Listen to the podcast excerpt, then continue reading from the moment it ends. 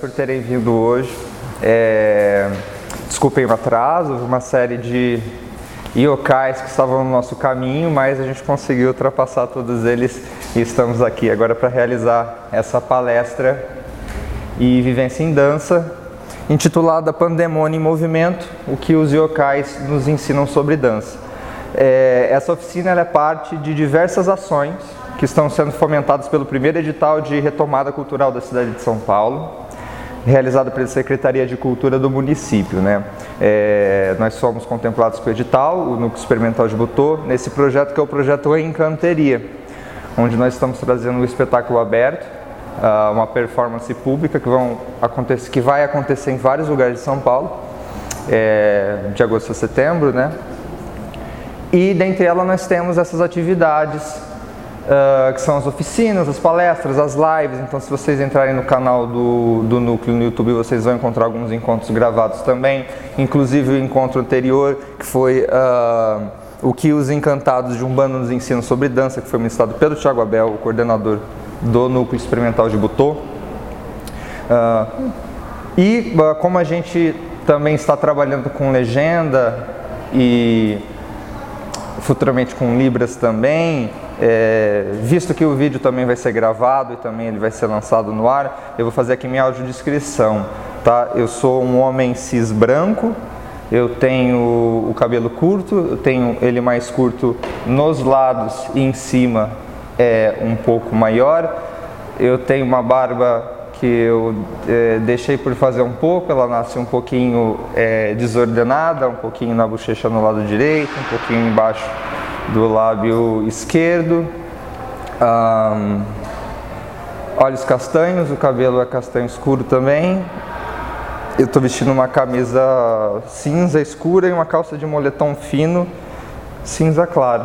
E o tênis preto com meias brancas. Né? Eu estou segurando na minha mão um papel sulfite com algumas das colas que eu vou usar durante essa oficina, é, para me ajudar a mapear durante esse trajeto que nós vamos fazer do conteúdo.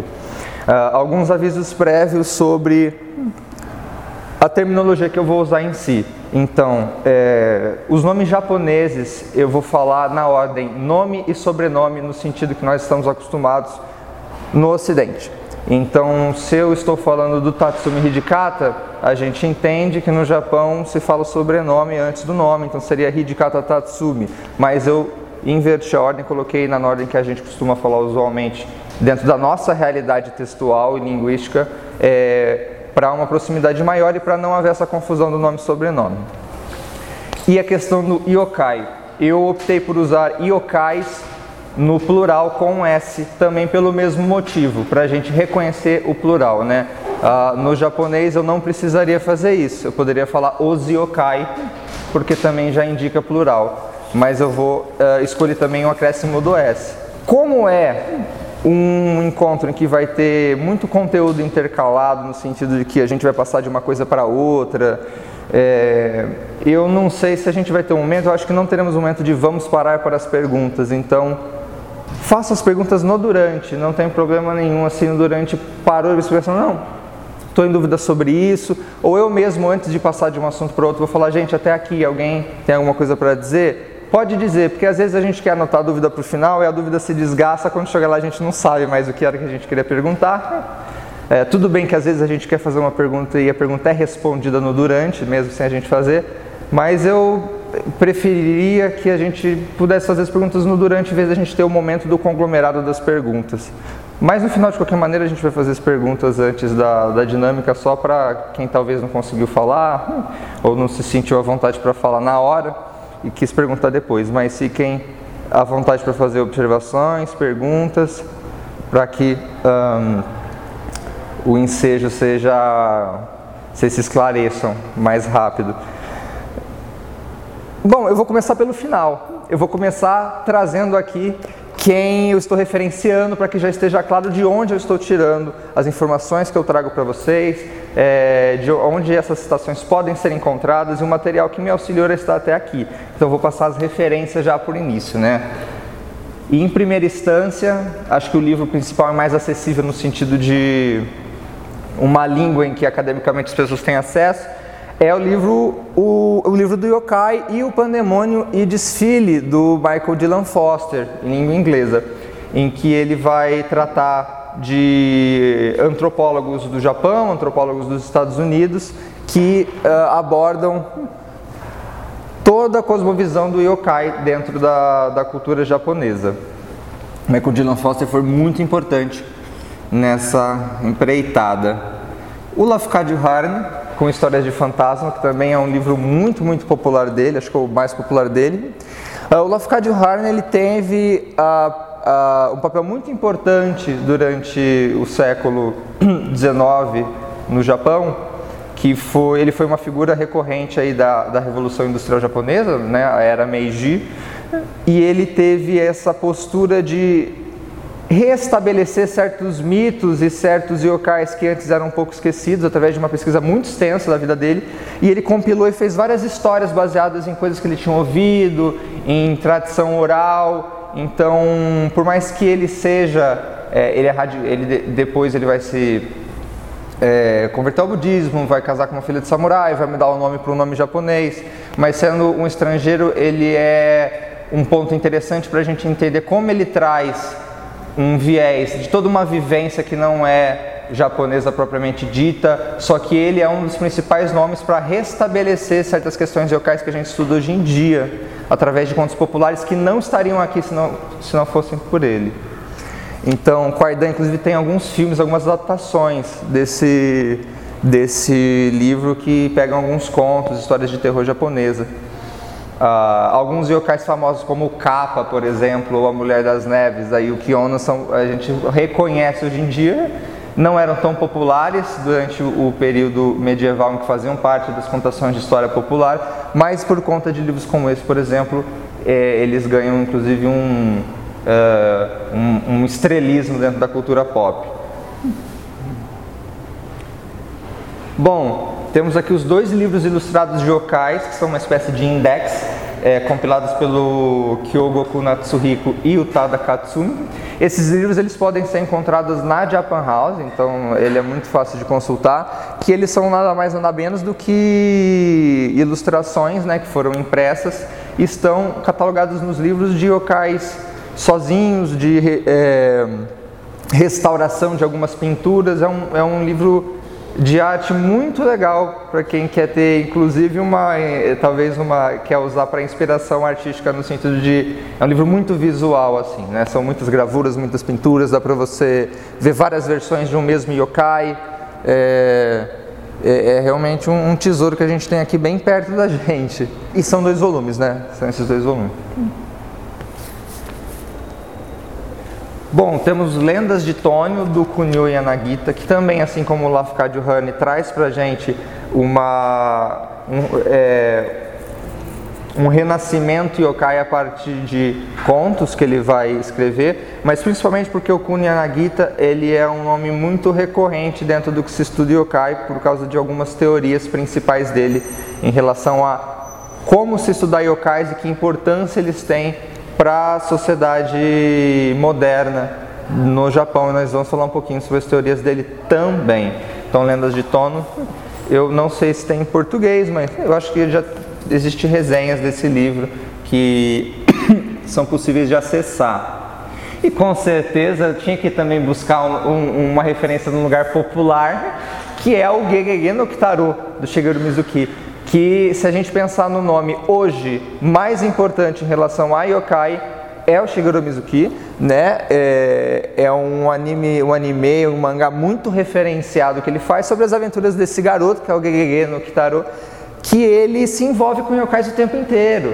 Então é um anime que traz muitos daquelas criaturas recorrentes da mitologia, o que às vezes os japoneses se esquecem que existe dentro do panteão deles. E é uma série que dura até hoje, ela é muito, muito antiga. É, tem museus temáticos, é, tem pracinha que tem escultura desses, desses yokais dele também, e, e, do personagem principal em si. Então é um, é um anime muito tão popular como talvez, sei lá,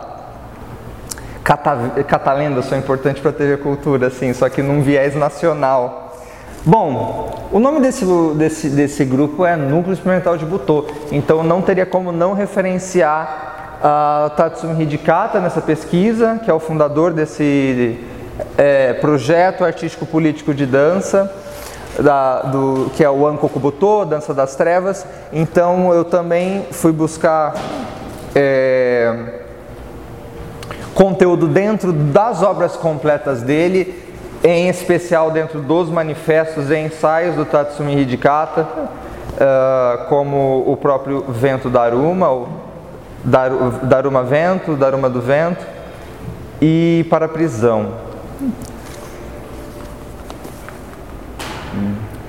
E no livro Kamaitachi, que eu numa tentativa muito ingênua de tradução, né, porque Kamaitachi é o nome de um yokai também, uh, a Madoninha Foice ou a Doninha dos Ventos, né, mas vocês vão encontrar esse livro como Kamaitachi, na Japan House também tem, vocês também, se vocês quiserem procurar por ele consultar, é um livro de fotografias, é um álbum de fotografias eh, feitas pelo Eiko Hossoi em parceria com o bailarino Tatsumi Hidikata, em que eles voltam para o nordeste do Japão, a cidade de Akita, onde o Hidikata nasceu, para fazer uma pesquisa em dança dentro do que seria o corpo rural e o que seria para o Hidikata exatamente retomada ou raízes no que a gente está entendendo como ponto de é, ponto inicial para um conceber artístico, para um conceber criativo dentro da dança, né? E dito isso, Vamos falar sobre o Kamaitachi brevemente antes de entrar no assunto, né? O ano era 1965, eh, quando o Hidikata e o Eiko Hossoi, que ambos nordestinos do Japão, resolvem fazer um projeto que é voltar para, essa, para, para a região nordeste do Japão, que na época era conhecida por ser um lugar, ainda é, né, bastante frio, é, principalmente durante o inverno, mas com altas ressacas de frio uh, e com uma realidade totalmente oposta do que seria a metrópole urbana como Tóquio ou Kyoto, por exemplo. Né? Uma realidade de pobreza diferente, uma realidade de uh, consumo diferente, uma rotina de, de, de, um existir diferente dentro do, do corpo do campo dos agricultores de Toho de Tohoku, que seria do nordeste do Japão.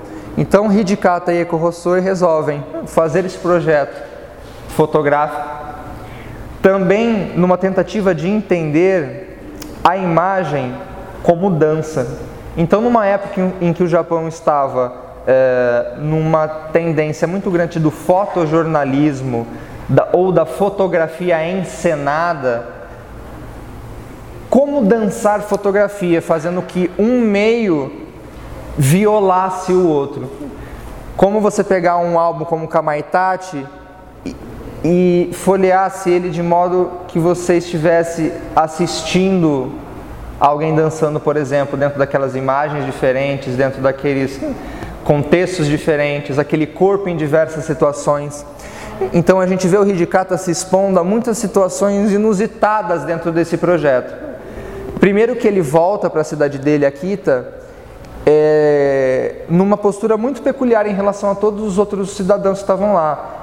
Ele entrava no meio do, das pessoas e começava a dançar para elas, ele começava a conversar com elas. Tem um caso de que ali embaixo ele, uma, uma senhora, uma mãe estava lavando o cesto de arroz dela na água, ele rouba o bebê que está do lado dela e sai correndo com o bebê dela e ela fica apavorada e ele, eu vou fotografa isso. As pessoas que estavam na cidade diziam, gente, de onde ele vem? A gente acha que ele tem, ele é uma pessoa especial. Eles só achavam que o Ridicata tinha algum problema, alguma debilidade mental, que ele estava lá na cidade, que eles começavam a tratar o Ridicata como essa pessoa. E o Ridicata se aproveitava nisso para dar corda mesmo. É, tendo essa postura de balançar na rotina daquelas pessoas, né? A maneira dele. Então ele vai tirar fotos noturnas na lama, no chão, no arrozal inundado, dentro da própria cidade, como o Kamaitachi, como esse yokai, a doninha dos ventos, que passa ali para cortar com essa rotina das pessoas. Uh, o Kamaitachi ele é uma criatura folclórica japonesa, que é essa doninha que é uma personificação dos ventos que são tão frios e tão velozes que eles causam redemoinhos que cortam a pessoa quando ela passa por eles. Né? As pessoas podem se cortar com o vento, porque essa doninha está dentro desses rodamuinhos com as garras de foice e ela que corta as pessoas. Então o livro tem esse quê do Kamaitati, que é uma das criaturas mais populares desta região, por conta dos elementos que ele mexe, que é a neve, o vento, o frio.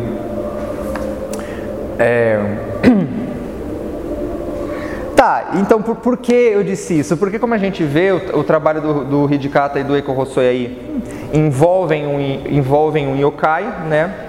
envolve uma região muito apta para o desenvolvimento desse tipo de cosmovisão. E porque na tentativa de um meio violar o outro, ou seja, fotografia não ser mais imagem intercalada e movimento não ser só o que a gente vê para fora da mídia, a gente constata, segundo Foster vai nos tratar na ontologia yokai, de que o yokai começa onde a linguagem termina.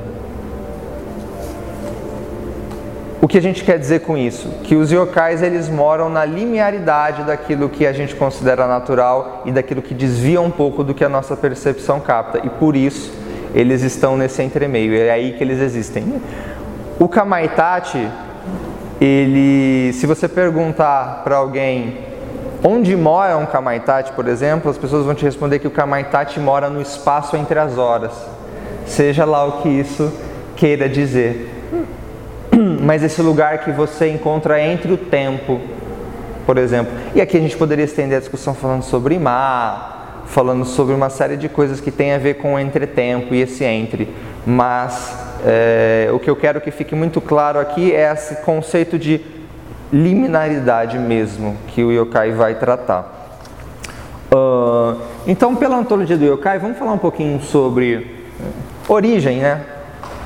Então, a palavra yokai, ela tem a origem na China, com uma pronúncia diferente, lógico.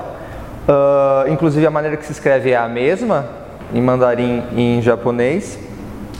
E ela foi introduzida pelo taoísmo uh, por volta do século VIII, por volta do Heian, num texto histórico mitológico chamado Shokunihongi, que é o primeiro, as primeiras referências que a gente tem sobre a palavra yokai. Né? Foi um texto escrito no japonês muito, muito clássico, que flertava muito com a, a gramática e, e, e a ideogramática chinesa também, então a maioria do, do, do, que vai estar escrito Nihon, uh, no, no Nihongi vão ser muitos kanjis intercalados, a gente vai ter pouca presença dos, dos, futuros alfabetos japoneses, que a gente já pode ver no Kojiki, por exemplo, que é o segundo livro sagrado japonês, um livro, vamos dizer, religioso político, de certa forma, assim como o Nihongi, que são livros encomendados, né? Surge uma, uma necessidade de se explicar um vínculo entre a família imperial e as divindades. Então, o Nihongi e o Kojiki são, de certa maneira, textos religiosos e textos históricos ao mesmo tempo. Essas coisas se fundem, se confundem. Então, a gente tem a presença da, do imperador sendo reconhecido como um descendente diretos de deuses e como deuses intervindo sempre na história e no decorrer das coisas, né? O Kojiki ele é mais pautado mesmo como um livro centrado nessa cosmovisão sobrenatural, mas o Nihongi ele, é, ele tem essa pegada histórica sobrenatural mais intercalada. E aí nós vamos ter o, os yokais, né? O nascimento poético dos yokais, ele vai se dar num episódio que o de, em que o deus Izanagi, depois de tentar resgatar o seu par romântico e outra deusa, a Izanami, no conhecido inferno, no submundo, ele falha miseravelmente em trazer o amor dele de volta, ele precisa se purificar, porque ele entrou no submundo, e o submundo é um lugar onde todos os males estão ali concentrados, é onde foi exposto a esse, a esse mal. Então, ao sair do submundo, ele vai se purificar num rio, e assim que ele tira as vestes e ele entra nesse rio, saltam do corpo dele diversas criaturas que serão os yokais.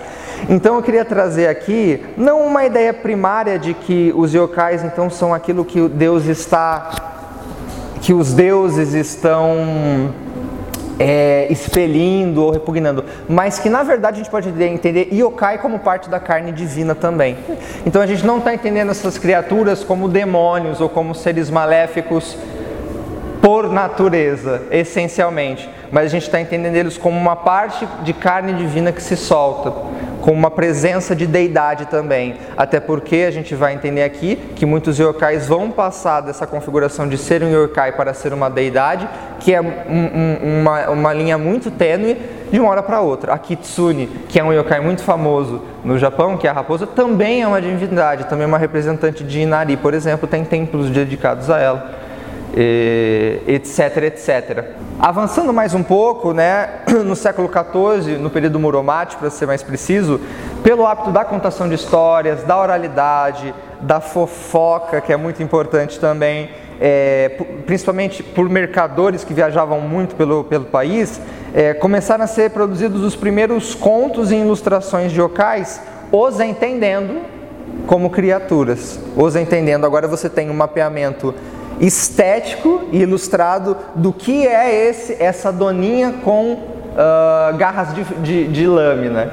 O que é esse urso com cabeça de gente? O que são? Eles começam a ser ilustrados e esse imaginário ganha um visual dentro do, do, do que as pessoas entendem como yokai. Ou seja, um imaginário compartilhado vai começar a ser cultivado a partir do momento que eles estão sendo ilustrados. Mas eles não estão sendo simplesmente ilustrados como, vamos dizer, criaturas à parte, porque os primeiros registros de yokais são em livros de zoologia. Então os yokais são entendidos como animais, como parte da, da, da fauna japonesa, né? A gente tem um nome é, que a gente vai tratar aqui, que é o Abe no Senmei, que foi um ocultista, um representa, um, um, um estatista, um estadista também muito é, importante em sua época que vai estudar, por exemplo, a ningyo, que seriam as sereias japonesas, como peixes também, uma espécie de peixe, né? Então esse peixe que tem um rosto humano, ou peixe que tem uma metade humana, outra metade não é. E é interessante também a gente notar que muitos dos animais que os japoneses não conheciam, mas ouviam falar, como rinoceronte, elefante, leão, que não são animais próprios do lugar, também começaram a passar a ser entendidos como yokais. Então você vai ver yokais que são muito parecidos com o rinoceronte, a mesma descrição, porque realmente são o entendimento do rinoceronte. Só que de uma maneira, como eram animais que eles nunca tinham visto, então só estava ali, no imaginário, por, por esse momento, né? É, aí nós vamos ter então dentro dessas fofocas, contação de histórias, gêneros literários que vão surgir, como o Setsua, que são compilados pequenos de anedotas budistas em volumes é, é, grossos e todas provenientes de tradição orais, oral. É, o Setsua, eles são como fábulas com fins didáticos budistas. Então, pelos preceitos morais do, do, budismo e que tem a presença, por exemplo, dos yokais tentando pregar uma peça, tentando enganar, tentando te possuir, tentando matar alguém que você conhece. Uh, um outro gênero que é o Fudoki, do século 8, que é um compilado escrito de saberes populares também, só que é mais uma mistura também de texto jornalístico com fofoca. Seria uma espécie de linha direta do Japão escrita assim, né? Um caso de assassinato que o sangue das pessoas, a pessoa morreu não tinha sangue. Quem será que fez isso? Foi um oni. Ah, foi um oni. Então nesse lugar do texto é meio jornalístico, meio uh, é, folclórico, né? E existe também contações propriamente ditas de histórias do século XII, que é o Kamisoto Gizoshi, que são as primeiras fábulas é, ilustradas contadas, né? E o Kibyoshi, que são histórias em quadrinhos, né? Eu estou falando isso, é, a gente não está entendendo história em quadrinho como a gente entende histórias em quadrinhos hoje, mas a gente está entendendo uma história intercalada em quadros, né, que também retrata yokais. Por exemplo, a gente tem muitos, é, muitos kibyoshi de. Um bem popular, inclusive, de coelhos, onde todos os personagens são coelhos. É muito interessante essa história também. É, onde há essas brincadeiras de procissões de yokais, é, de referências ao ukiyo-e, muito, muito famosos, que vão ficar muito famosos e vão buscar suas referências dentro dessas histórias ilustradas.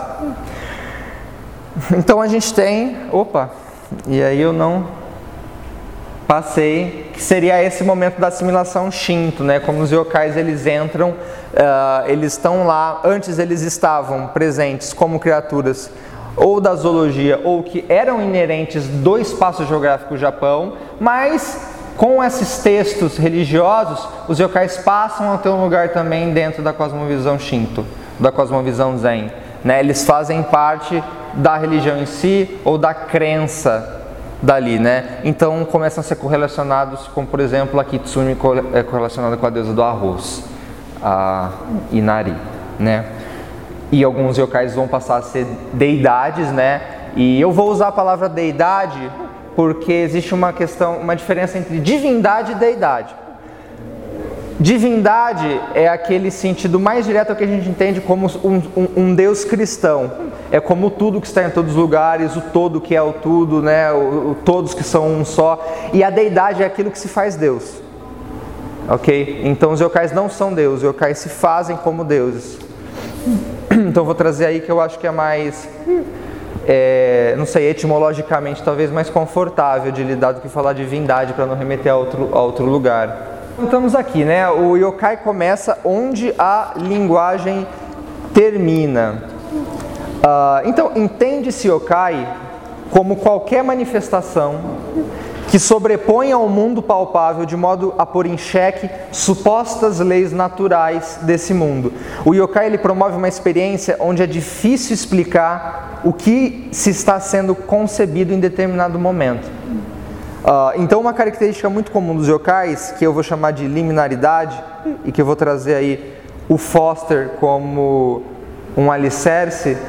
O uh, que, que é essa liminaridade? É uma condição transitória que ela ocupa um entrelugar é, indefinido, no qual não é possível categorizá-los plenamente.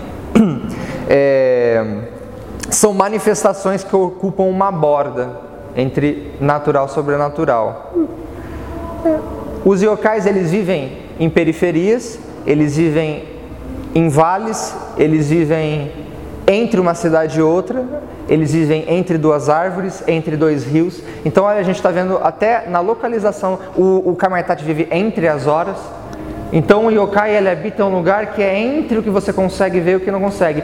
Um lugar, é, um momento do dia em que você consegue ver ou você tem uma possibilidade maior de ver um yokai é no crepúsculo, é no pôr do sol, que é um momento em que tudo está muito rarefeito, muito nebuloso e aí você pode ver ou não ver aquilo que está na sua frente. E é o momento em que os yokais realmente aparecem, onde você consegue presenciar um, por exemplo, né, no crepúsculo, entre o dia e a noite. Uh, um termo que define essa discussão, quando a gente vai falar nesse entre,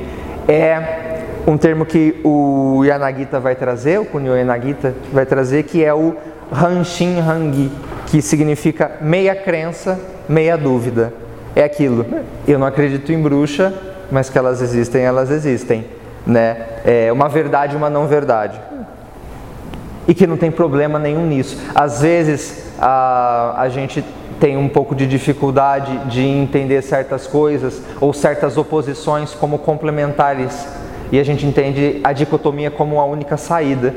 É, mas faz sentido eu falar, por exemplo, quanto mais você estuda, menos você estuda se a gente entender que quanto mais a gente tem estudo, menos a gente precisa, né? Mas esse mais e menos estão ali complementares e são duas coisas opostas.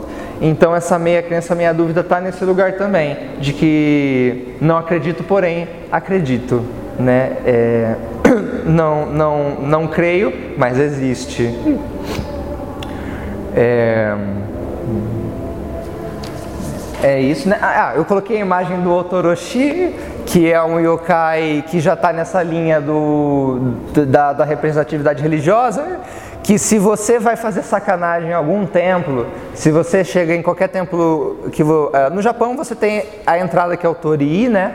Que é essa entrada sagrada que ela indica uma transição entre o mundo terreno e o mundo espiritual. Então, a partir do momento que você passa pela entrada, você já está num lugar ou outro, você não está mais no mundo dos seres humanos terreno, você já está num lugar que a sua postura é diferente. Uh, eu também, ele também é considerado a morada de alguns deuses, então provavelmente mora algum deus dentro da é, nesse espaço do Tori, né? E o Otoroshi, e o Otoroshi é o seguinte: se você vai fazer alguma, alguma baderna dentro de um templo, se você passar ali, ele vai pegar você e vai comer você. Né? Ele está lá em cima para pegar você. Se você, ele, ele, então você não pode nem entrar com intenção ruim, que ele vai saber. É muita história para criança também, né? A criança não chega lá e chui, né? não joga bola na janela do templo, né? Não vai lá e, e fica brincando com a aguinha que é para você se purificar antes de você entrar, né? Uh, temos o Toroshi aí, esse yokai travesso. Bom, segundo o Kazuhiko Komatsu, o yokai ele se manifesta de três formas diferentes. E a gente entende que não são três formas uh, que ou é uma, ou é outra, ou é outra, mas que as três ocorrem de forma simultânea. Para a gente entender melhor o que a gente está falando de. Para a gente entender um pouquinho da ontologia em si do yokai. Então, primeira, primeiro tipo de presença é o evento. O yokai como evento. Uh, você está no meio de uma floresta e você ouve som, um som muito alto de árvores caindo, porém nenhuma árvore está caindo. Causa uma pane no que a gente entende como o que a gente está entendendo sonoramente, a gente não está entendendo visualmente, portanto é um yokai. Porque está saindo do registro do que é árvore cai faz som. Um terremoto por muito tempo foi, é, pode ter ser entendido como um yokai porque um, o, o, terremoto é o chão que começa a tremer do nada. Imagina você, um cidadão feudal, você não sabe o que seria esse, porque de repente a cidade inteira cai porque o chão tremeu. Com certeza é um yokai. É, tanto é que eu escolhi o próprio yokai dos terremotos, o Namazu, para poder é, ilustrar essa sessão. O Namazu, ele é um bagre, ele é o bagre que a gente conhece, só que ele é um bagre imenso que fica debaixo do arquipélago japonês.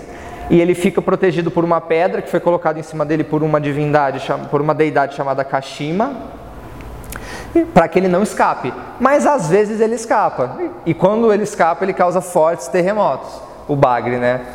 Então, sempre que o bagre escapa, o, o, o, Kashima precisa chegar lá e colocar a pedra de novo no bagre para o Namazu se acalmar. É, então a gente tem o evento. Segunda forma de é, manifestação é a presença. Um acesso de fúria repentino em alguém que está calmo. Você nunca viu aquela pessoa brava de repente ela surta, ela sai quebrando tudo. Tem um yokai na jogada, tem um yokai está possuindo essa pessoa. Algo extremamente diferente aconteceu com a personalidade de alguém. Nós temos um yokai como presença. Uh, é, uma, é, uma, é uma coisa que a Kitsune e o Tanuki costumam fazer muito, que são dois yokais que pregam peça. Né, que a gente, gente, estou falando esses nomes, eu vou falar, depois a gente vai ter um momento legal que é mostrar os yokais né, que vocês vão ter uma referência visual, mas qualquer coisa me avisem assim, o que, que você está falando, o que, que você está, né, que tá é isso, me avisa. É, então esse yokai como presença tem algo mais a ver com a relação das pessoas com as pessoas. Uma pessoa, sei lá, eu estou aqui, uma pessoa, eu, a pessoa está ali, eu olho a pessoa, cadê? De repente ela está aqui, um yokai. A pessoa desapareceu dali para aqui, de repente, é uma coisa que não acontece. E a última é como a gente vai reconhecer na maior parte das vezes, é como vai se, se legitimar, que é a manifestação como coisa. E eu fiquei pensando muito em, que, em como chamar essa manifestação, porque assim, mono em japonês é coisa, é objeto, é esse lugar que é do material e do imaterial. Então você usa esse, às vezes mono não só como substantivo, mas como sufixo de muita coisa ou como prefixo, né, monogatari, bakemono. Uh, então eu coloquei esse, eu coloquei esse lugar, é, fiz essa tradução como coisa para a gente também distender o que, a gente está chamando de coisa, né? A gente está chamando, falando de criatura, a gente está falando de objeto, gente está falando de alma. está falando de espírito, a gente está falando de tudo. A gente está falando de tudo isso, na verdade. É, mas principalmente de presenças que a gente consegue captar sensitivamente. E eu vou falar sensitivamente, não de maneira concreta, porque se eu falar que a gente capta essa coisa como algo concreto, eu já estou pondo em xeque tudo que a gente está entendendo aqui como yokai. Que a gente não está falando de uma concretude, de uma essencialidade, a gente está falando de um fluxo de movimento que a gente percebe. Som, cheiro, árvores caindo, é monô também. Monô não é só isso aqui, isso aqui, né? Monô são essas outras coisas, né? Então, então entendendo que o yokai ele tem todas essas manifestações simultâneas.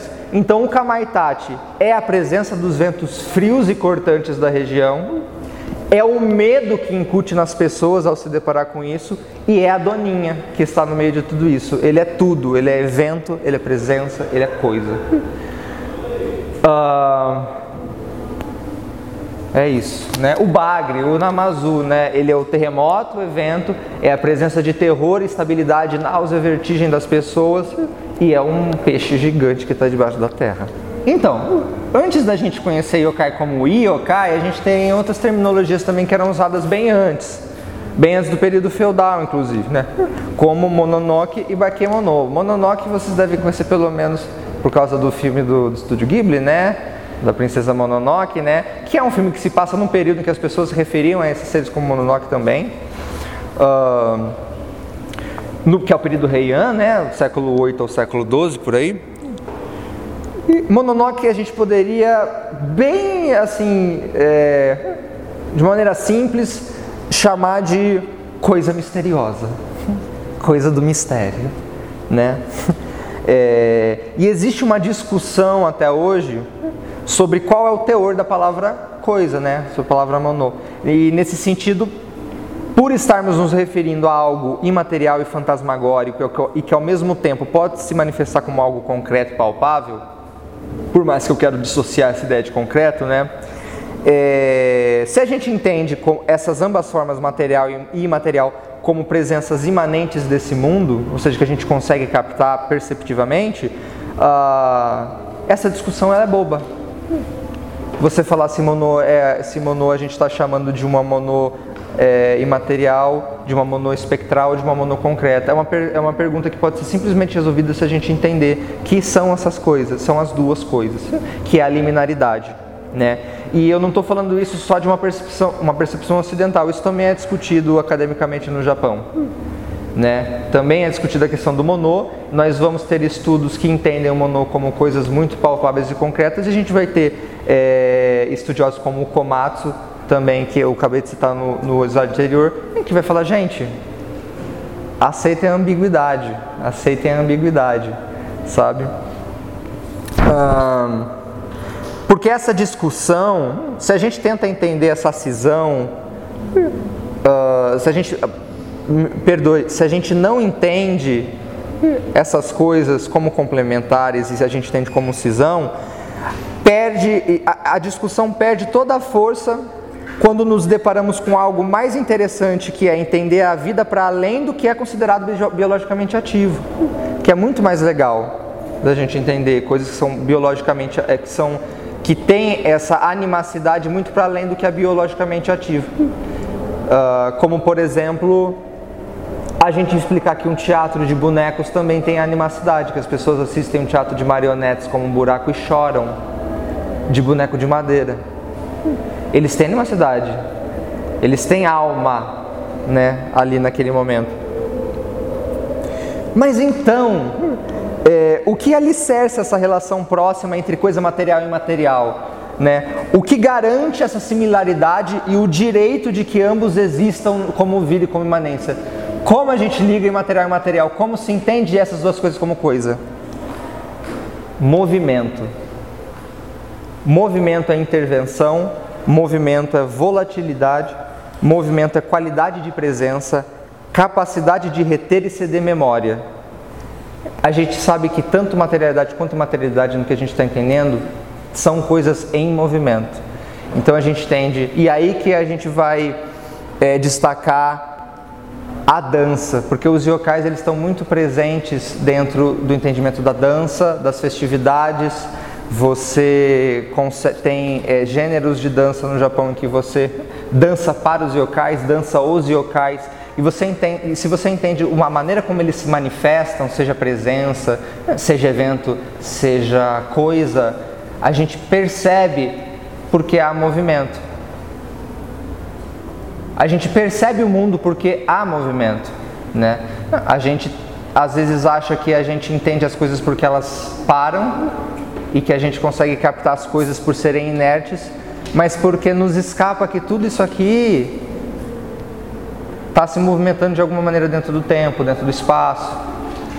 Então, eu, eu estou trazendo esse movimento essa ideia de que essas coisas se ligam em prol do movimento, porque esse movimento é justamente o que causa a nossa intervenção no mundo, a, nossa flexibilidade para ser várias coisas ao mesmo tempo, ou para entender várias coisas, entender a mudança das coisas, né? E qualidade de presença, né? Movimento também é uma qualidade de presença. Né? Você está parado, você está tendo uma certa qualidade de presença, isso também é movimento. O silêncio é uma espécie de som também, que é uma espécie de movimento.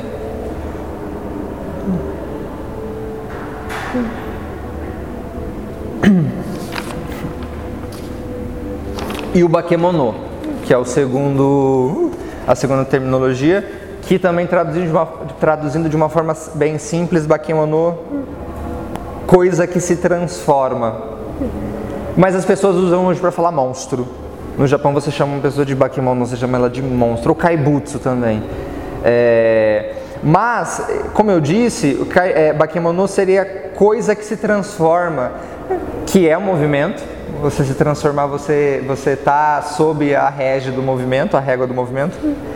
E é uma característica muito comum entre os yokais. Não tem nada mais comum do que um yokai que ele te engana se disfarçando de pessoa. Que de repente você está conversando com a pessoa e a pessoa se transforma num monstro, porque o yokai tem essa característica dele que é uma coisa que se transforma. Né? Então, lembrando, gente, que Mononoke e Bakemono eram nomes pré-yokai. Isso existia antes de ser chamado yokai, né? Então, aquilo que o bakemono seria aquilo que parece que é, mas na verdade não é, que a gente também tem presente nas sereias, na nossa própria cosmovisão ocidental, né? É algo que passa a ser uma coisa muito diferente.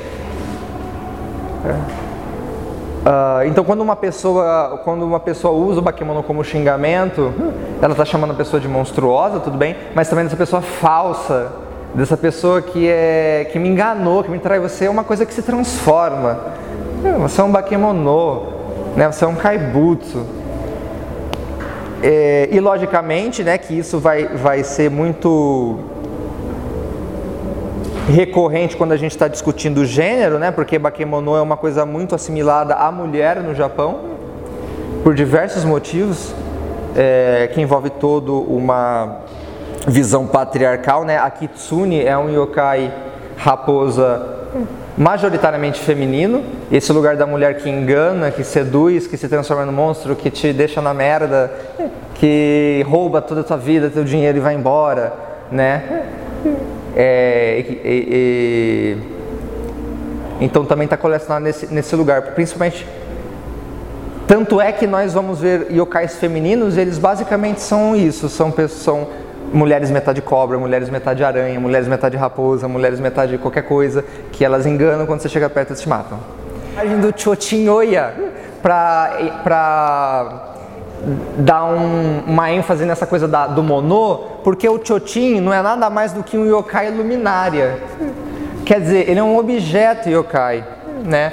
Ele, a gente está entendendo aqui uma animacidade que não está só na criatura do Atlas é, animal, né, da zoologia. A gente está entendendo também marcenaria como yokai, a gente está entendendo é, e, e, a rede de iluminação como yokai, né, esses lugares que a gente consegue ver presença de dessas manifestações monstruosas, né, eu vou chamar assim, a partir de coisas que é, prioritariamente não tem nenhuma animacidade, se a gente for parar para pensar no que a gente entende como objeto aqui, dentro de uma rede que não é. E isso sim é uma coisa muito própria do shintoísmo, que é trazer essa animacidade desde o início para todas as coisas, né, para pedra.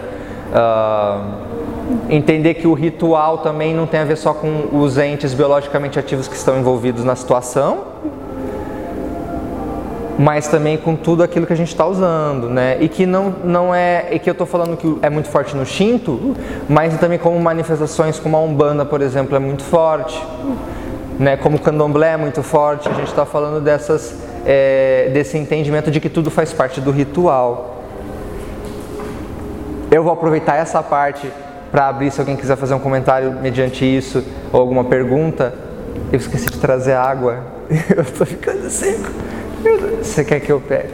Alguém tem uma pergunta, uma observação enquanto isso sobre esse, esse momento que a gente chegou aqui até agora? Que agora nós vamos entrar nos estudos de yokai, né? Como se estuda. Eu tenho.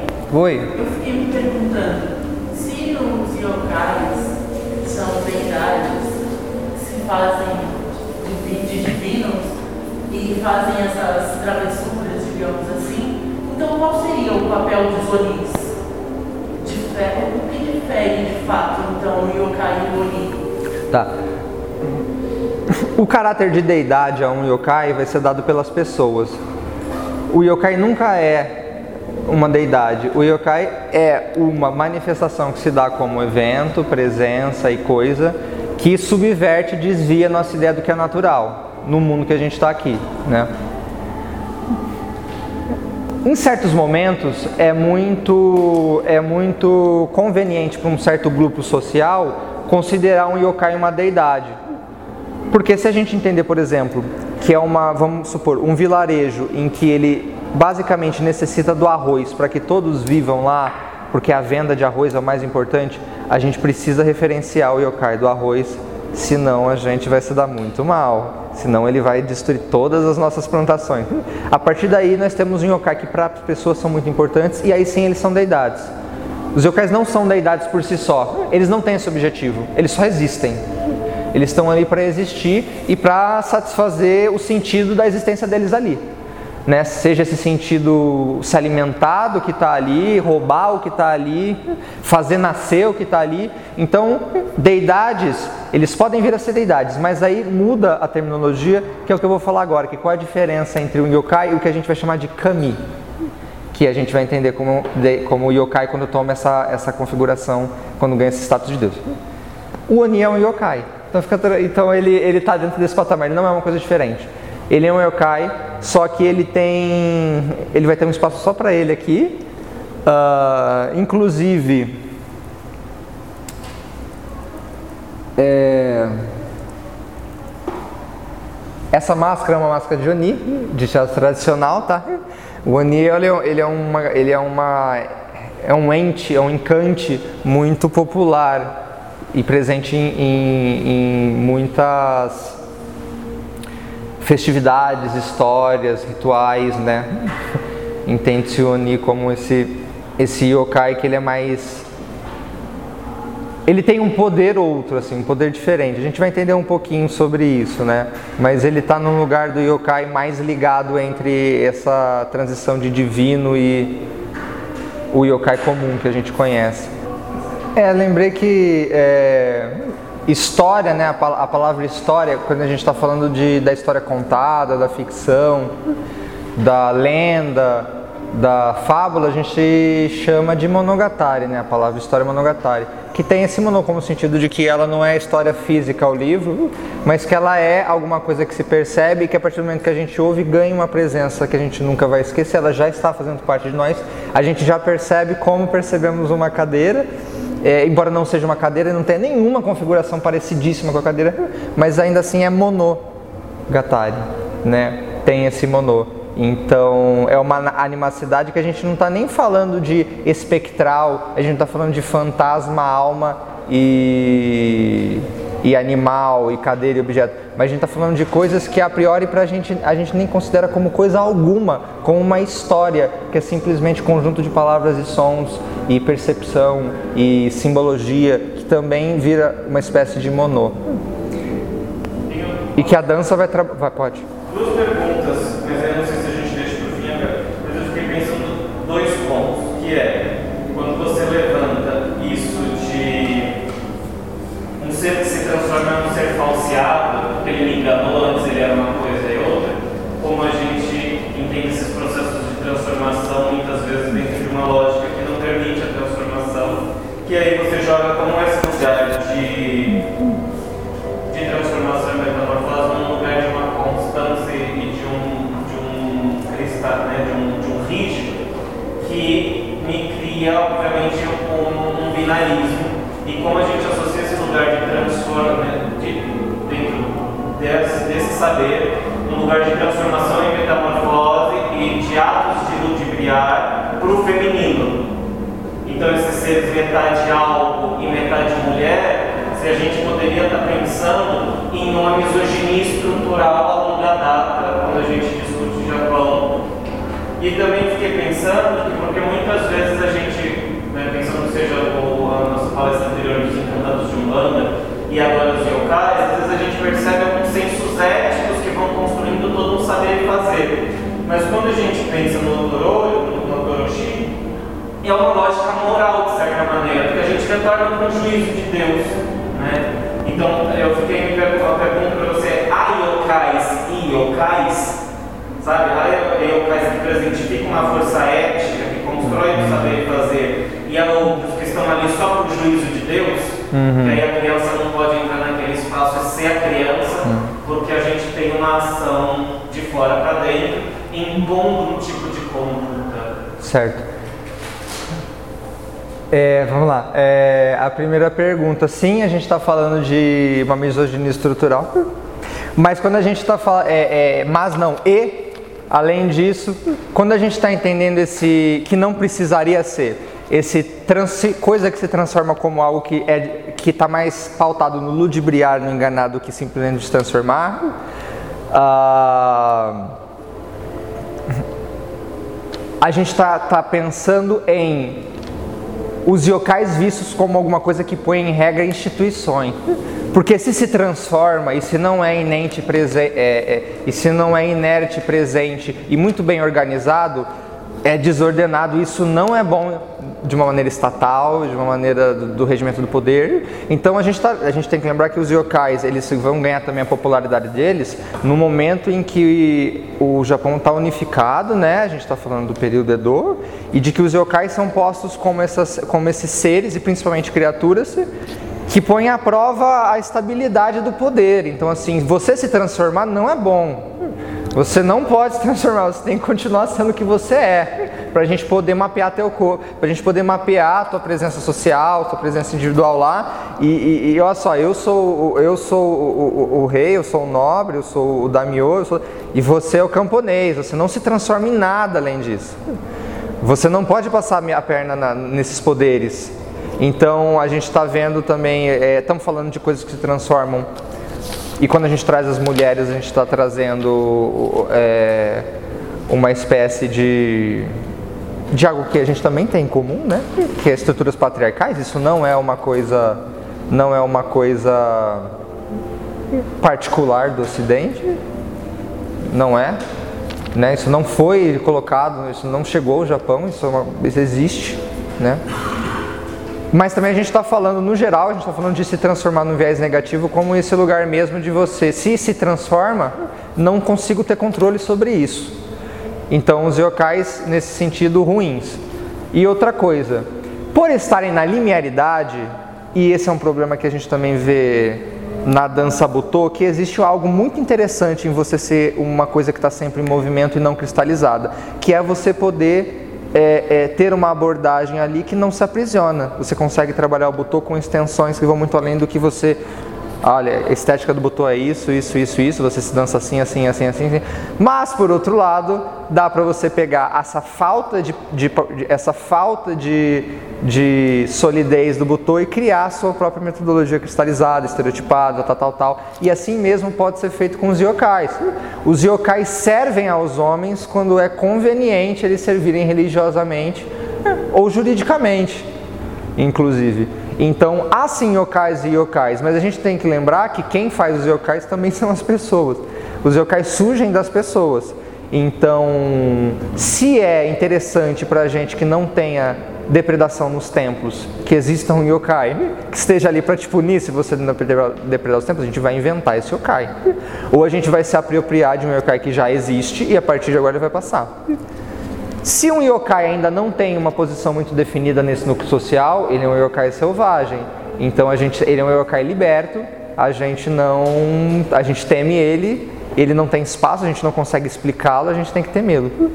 Se o yokai faz sentido com como essa sociedade se dá harmoniosamente, esse yokai é algo que precisa ser louvado. Ele ganha outra coisa. Então o yokai ele tá, existem yokais e yokais. Só que é muito particular de cada local, é, algumas coisas hoje são mais firmes, por exemplo, a figura da Kitsune como representante da deusa Inari é um lugar muito comum em muitas partes do Japão. Né? O Tanuki como esse ser, é, essa espécie de ser brincalhão, que, que gosta de beber e que engana as pessoas, é uma coisa que também vai se popularizar. Mas existem registros de yokai que são muito particulares, e é o que o Yanagita vai nos trazer mais tarde nos estudos de yokai, que é que não dá para entender o yokai como um index como um catálogo, como um, um registro universal. A gente tem que entender a particularidade. Tá, e como eu estou falando dessa transição, né, você entendendo, é, e agora eu usei a palavra divindade porque eu estou falando de camisa agora, né, deuses de deuses, né. Uh, qual é a diferença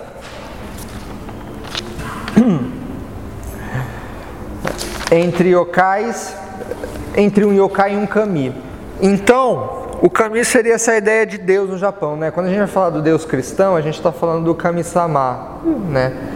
Do, do, Deus cristão. Mas a gente tem outros kamis que provém também do, do, do, do budismo, do shinto, shintoísmo, como o Susanoo, o Susanoo, o deus dos mares, das tempestades, né? O irmão mais novo da deusa Amaterasu, a deusa do sol, né? uh, do Japão, ele é um deus. Ponto. Ele não é um yokai, né? Então ele é um kami. Mas o yokai às vezes pode ser, se tornar um kami, um deus menor, né? É, então que, como a gente faz para diferenciar? Como eu vou chamar de yokai quando eu não vou chamar? O Kazuhiko Komatsu, ele vai trazer para a gente uma definição muito simples de mapear, que é o seguinte. O kami é um yokai que pode ser adorado e o yokai não é adorado. Então, quando o yokai, como eu falei, passa a ser importante a ponto de você fazer oração por ele, você pedir coisas para ele, você negociar com ele, você representá-lo e você entendê-lo como símbolo daquele núcleo social, ele se torna, ele ganha esse status de kami, de, um, de uma deidade, né? Uh, enquanto os outros yokais continuam ser esses seres que é, menosprezam a nossa estabilidade e nos dão essa insegurança em relação à inevitabilidade da, e à efemeridade das coisas, né? E, os fantasmas dentro disso tudo, né? Porque eu não estou falando de fantasma aqui, né? A gente não está entendendo o espectro, é, que no Japão pode ser conhecido como a ou Yurei, né? E aí tem a imagem também da Yurei, essa figura do fantasma, que também nos é muito familiar, né? Os fantasmas, uma coisa curiosa é que os fantasmas do Japão, eles se eles trafegam pela água. Então os, os fantasmas eles, eles vão de um lugar por outro através do rio, do mar. É assim que eles se deslocam. No Japão contemporâneo, os yokais eles se movimentam pelos, pelas tubulações de esgoto. Então é muito comum a gente entender yureis que aparecem no banheiro da privada, da sua pia, porque eles vêm pela água também, né? Então a gente tem equivalentes à loira do banheiro, por exemplo, que é a, a pequena yurei que aparece, puxa você para dentro, ou te faz sangrar até a morte que vem pela água, né? Mas qual, como a gente pode diferenciar também? As Yureis, né, a, a, a Yure, né, a, a, fantasma, o espectro, eles são, geralmente são fantasmas espíritos dentro, é, presos ao mundo terreno por dívida ou por assuntos não resolvidos por alguma pendência que impede com que o vínculo entre o imanente e o transcendente se rompa. A gente entende o espectro e o fantasma como alguém que ainda não está naquele patamar que a gente não consegue mais atingir, que seria o, o, o transcendente, né? que seria o mundo que não diz mais respeito a gente. Lembrando que quando a gente está falando de yokai, a gente não está trazendo o transcendente, porque os yokai são palpáveis, eles são perceptíveis, eles estão aqui. Yokai não vem do mundo do, do, do né? Do mundo que a gente não entende. Yokai é imanente, né? A gente está trazendo esse lugar. Tanto é que ele é evento, ele é presença, ele é coisa. E na transcendência nada disso existe, porque a gente não consegue conceber. Acho que a, a, a, a, ideia mais clara de presença, de transcendência que eu acho que eu poderia citar aqui é o, é o, o tomo final da Divina Comédia, que é o paraíso que é a parte que você não entende nada do que está acontecendo, né? Quando Dante passa pelo, pelo inferno, ele vai para o inferno, para o purgatório para o paraíso. Quando você está no paraíso, nada você consegue compreender da descrição, nada você, ele, o Dante ele fala, muitas vezes ele tem passagens que ele fala e ele, e ele escreve, isso não consigo explicar, não consigo explicar o que eu vi, porque está num, num registro que a gente não consegue entender. E, não, é e a gente não vai trazer isso daqui. Né? A gente está trazendo aqui a imanência. Então a Iure está nesse lugar, está nesse tá, da imanência, né? nessa transição, porque ela está em dívida. Ela está presa. Então fantasmas, sobretudo, são presenças aprisionadas, né? É... São, e são também, muito comumente, é, resquícios de seres humanos. O yokai não necessariamente é humano. A Yure já é né, um humano que morreu. Ou um, um bicho também, né, um animal que morreu.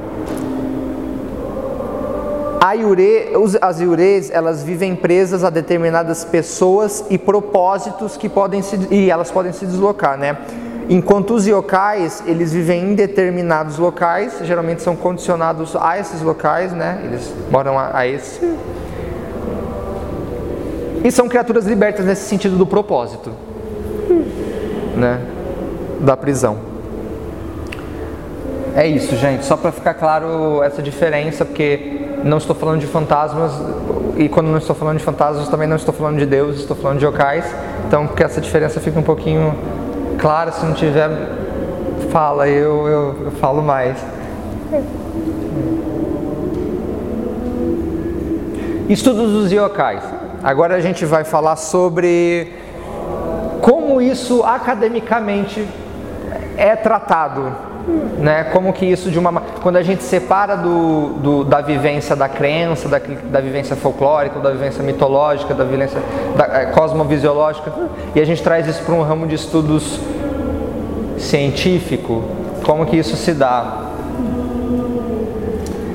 E a gente começa com o Teradim Marioan, que é viveu no Edo, quer dizer, o Japão feudal, né? O Japão já unificado ele era um médico dentista que finalizou uma, uma enciclopédia chamada Wakan Sanzai Zue, que contém yokais em categorias animais. Então seria o Atlas Zoológico que a gente que eu estou citando aqui, né? O yokai é entendido como integrante da zoologia. E, e, talvez a partir daí que é flertado a ideia de que o yokai é criatura, quando a gente entende ele como animal. Né? Porque não necessariamente ele era animal quando a gente entendia ele como evento, como terremoto, como presente. A gente entendia os. Ba... Talvez aqui ocorra a fusão entre Bakemono e Mononoke e bicho. E aí a gente tem é, o nascimento do yokai.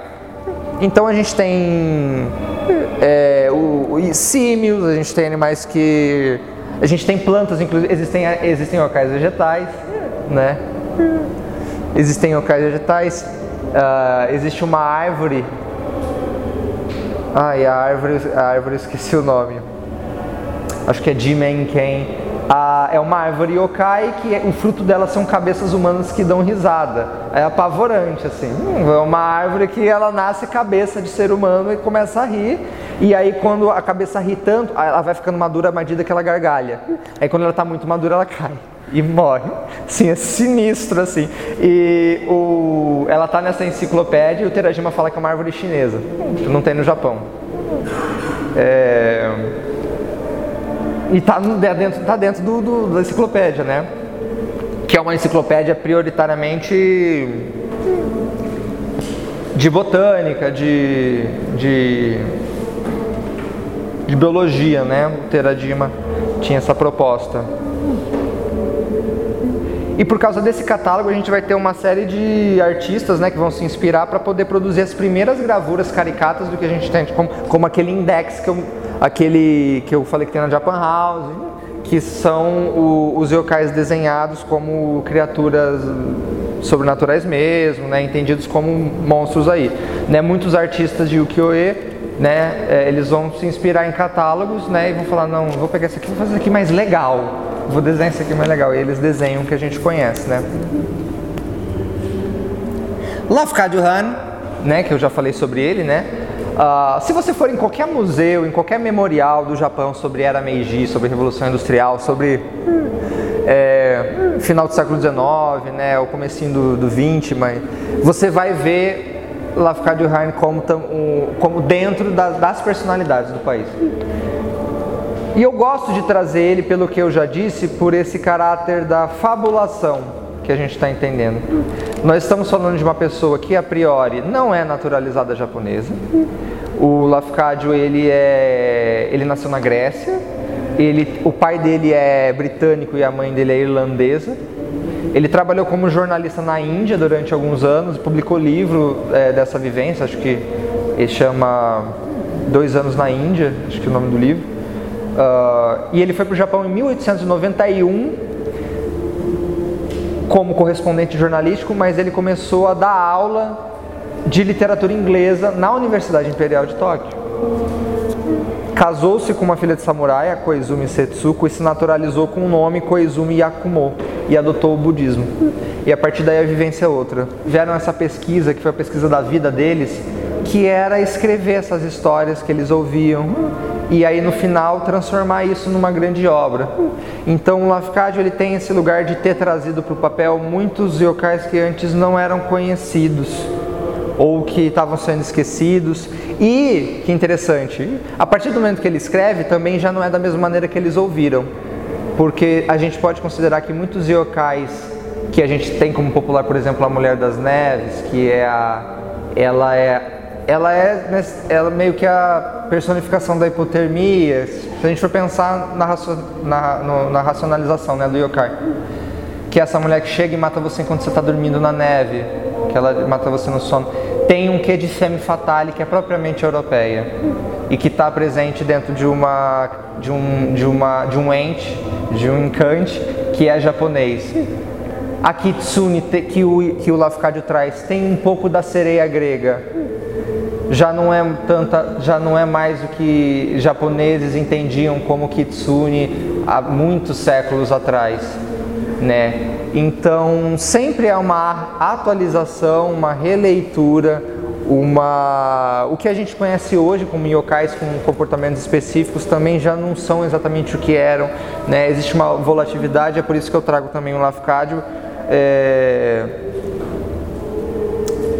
porque de certa forma ele também traz uma bagagem cultural e uma bagagem de vida que é dele, assim. Não tem, ele, ele, tem, ele traz também a infância mitológica dele para dentro dessa percepção, né?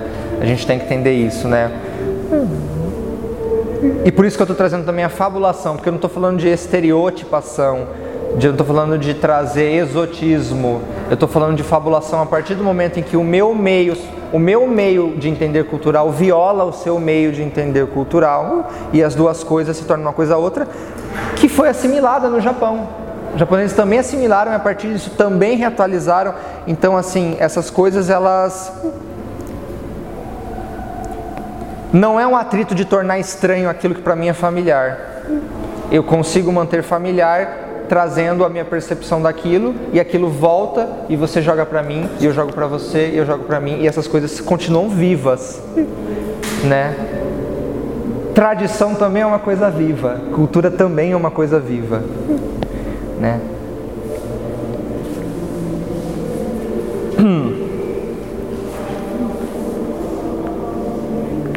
Bom, vamos para o Inoue Enryo. O Inoue, ele é uma, um filósofo e educador que está ligado a uma revolução no pensamento filosófico no Japão, assim, absurda. Ele está ele tá no, no Uh, no mesmo patamar de, de, figuras, por exemplo, como o fundador da Universidade de Keio, que também é o pai do iluminismo japonês e tudo mais, né? Mas eu vou focar aqui no recorte do yokai dele, porque sobre ele é muita coisa para falar. Mas é, quando a gente está falando de yokai, é, o Inoue é formado na Universidade é, de Tóquio em 81, né? 1881, e ele é o criador não só fundador da Sociedade de Filosofia do Japão, que é quando vai passar a estudar Hegel, Kant, é, junto com a filosofia zen budista, então ele vai trazer elementos é, do euro para dentro do, do, do, que se entende como filosofia tradicional japonesa, mas ele vai fundar a disciplina Estudos de Yokai na universidade, que nunca existiu, que é a Yokai Gaku. Né? Uh, e por que ele funda os estudos de Yokai dentro da universidade? Para entender os yokais racionalmente. Então ele quer racionalizar como essas manifestações se dão. Ah, o interesse do, do Inoyenryo nesse sentido é falar que a doninha dos ventos é vento, é vento do gelo. É falar que a mulher das neves é neve, é, é hipotermia. Ele quer entender como cientificamente a gente cria fantasias que são chamadas de. E aí, né? E aí, ele, e aí? A gente vai. É uma visão bastante cientificista, né? Que é apoiada em, nos preceitos que ele vai trazer materialistas, né? Do que ele estuda que vem da Europa. E tentar entender o yokai dentro da metodologia científica, né? Bom, a gente tem este lado, a gente tem esse viés de entender o yokai, que é o yokai entendido como fruto da psique, né, por assim dizer. E vai surgir o outro estudioso que é o Kunio Yanagita, fundador dos estudos folclóricos em 1935. O Kunio também é filósofo e ele é criador de uma outra disciplina também pela primeira vez no Japão, que é a, os estudos folclóricos, que é o o Minzoku Gaku, que tinha três métodos principais de pesquisa. E o primeiro deles é aceitação da ambiguidade. E aí a gente tem um atrito entre o que o Inoue vai nos trazer. Por quê? Porque o Yanagita vai falar o seguinte: ao contrário desse determinismo é, de entender o yokai psicologicamente, nós não vamos julgar o yokai como real ou irreal, mas a gente vai levar em consideração como tal crença sobre yokai atua em determinado núcleo social. Nesse sentido, os yokais ganham esses, esse caráter limítrofe na medida em que não é julgada a sua existência, mas como ocorre sua influência na, sobre as pessoas. Né? É, é inegável que, que eles existem, uma vez que os costumes e superstições partem deles. Então, para ele não vai ser interessante Gênesis, a gênese das coisas. Para ele vai ser interessante como aquele organismo, como aquele dispositivo do yokai funciona. E por que funciona. Na medida em que não é interessante tratar é, é, da questão terrena e mais concreta, mais palpável racionalmente do, do né? Trata-se de uma deserção de uma mentalidade que apenas reconhece o mundo através de antônimos ou dicotomias, como eu falei. Ou imaterial ou material. Ou natural ou sobrenatural. Aqui a gente tem então o sobrenatural não como uma coisa que é desprendida do mundo imanente, ou seja, é transcendente, mas como sobreposição de naturais. É um natural que está por cima de outro natural. Né? Uh, a segunda parte do método é categorização, então é um registro, mas não um registro universal, e sim um registro específico de determinado, determinado vilarejo, determinada sociedade, de como é entendido o Tanuki. Tanuki é isso aqui, isso aqui, isso aqui, isso aqui. Por quê? Porque você precisa ter uma estabilidade para poder trabalhar com esses elementos. Se a gente está pensando em estudo acadêmico, né? Não tem como não haver registro nesse sentido. E a terceira parte, que é a teoria da degradação, que é o que ele vai trazer de mais original dentro do estudo também, que é, é a teoria da degradação é um ciclo em que crenças antigas são suplantadas por novas crenças então, as antigas deidades kamis se tornam yokais porque deixaram de ser sagrados. Então ele vai entender como se dá essa transição de um yokai que se torna sagrado, que se torna yokai, que se torna sagrado, quando um yokai não é mais sagrado. Naquela época ele era yokai, hoje ele é sagrado, naquela época era sagrado, hoje era yokai. Né? Esse ciclo de degradação. Né? Nesse sentido, os yokais não perdem os seus poderes, mas sim o seu status. Eles continuam tão poderosos quanto antes, mas o status de importância é que muda. Uh, essa teoria ela vai ser atualizada posteriormente pelo Kazuhiko Komatsu, que ainda está vivo. Também é outra pessoa que tem um amplo, uma ampla gama de estudos, tanto é que ele, uh, ele é ex-diretor do Centro Internacional de Pesquisa em Estudos Japoneses de Kyoto. E ele vai fazer uma atualização na teoria da degradação do Yanagita, né? Para ele, o que torna o Kami e o Yokai diferentes não é estritamente o direcion... não, não está estritamente direcionado à crença das pessoas, já que ambos podem deixar de ser um e se tornar outro a qualquer momento. Para ele, não necessariamente o yokai precisa ser importante dentro de, uma sociedade para se tornar deidade ou não, assim. Uh, mas sim das necessidades das pessoas em cada núcleo social. Para se entender o que é considerado kami e o que é considerado yokai em determinado local, é preciso saber quais são os valores de cada pessoa ali e quais são. Uh...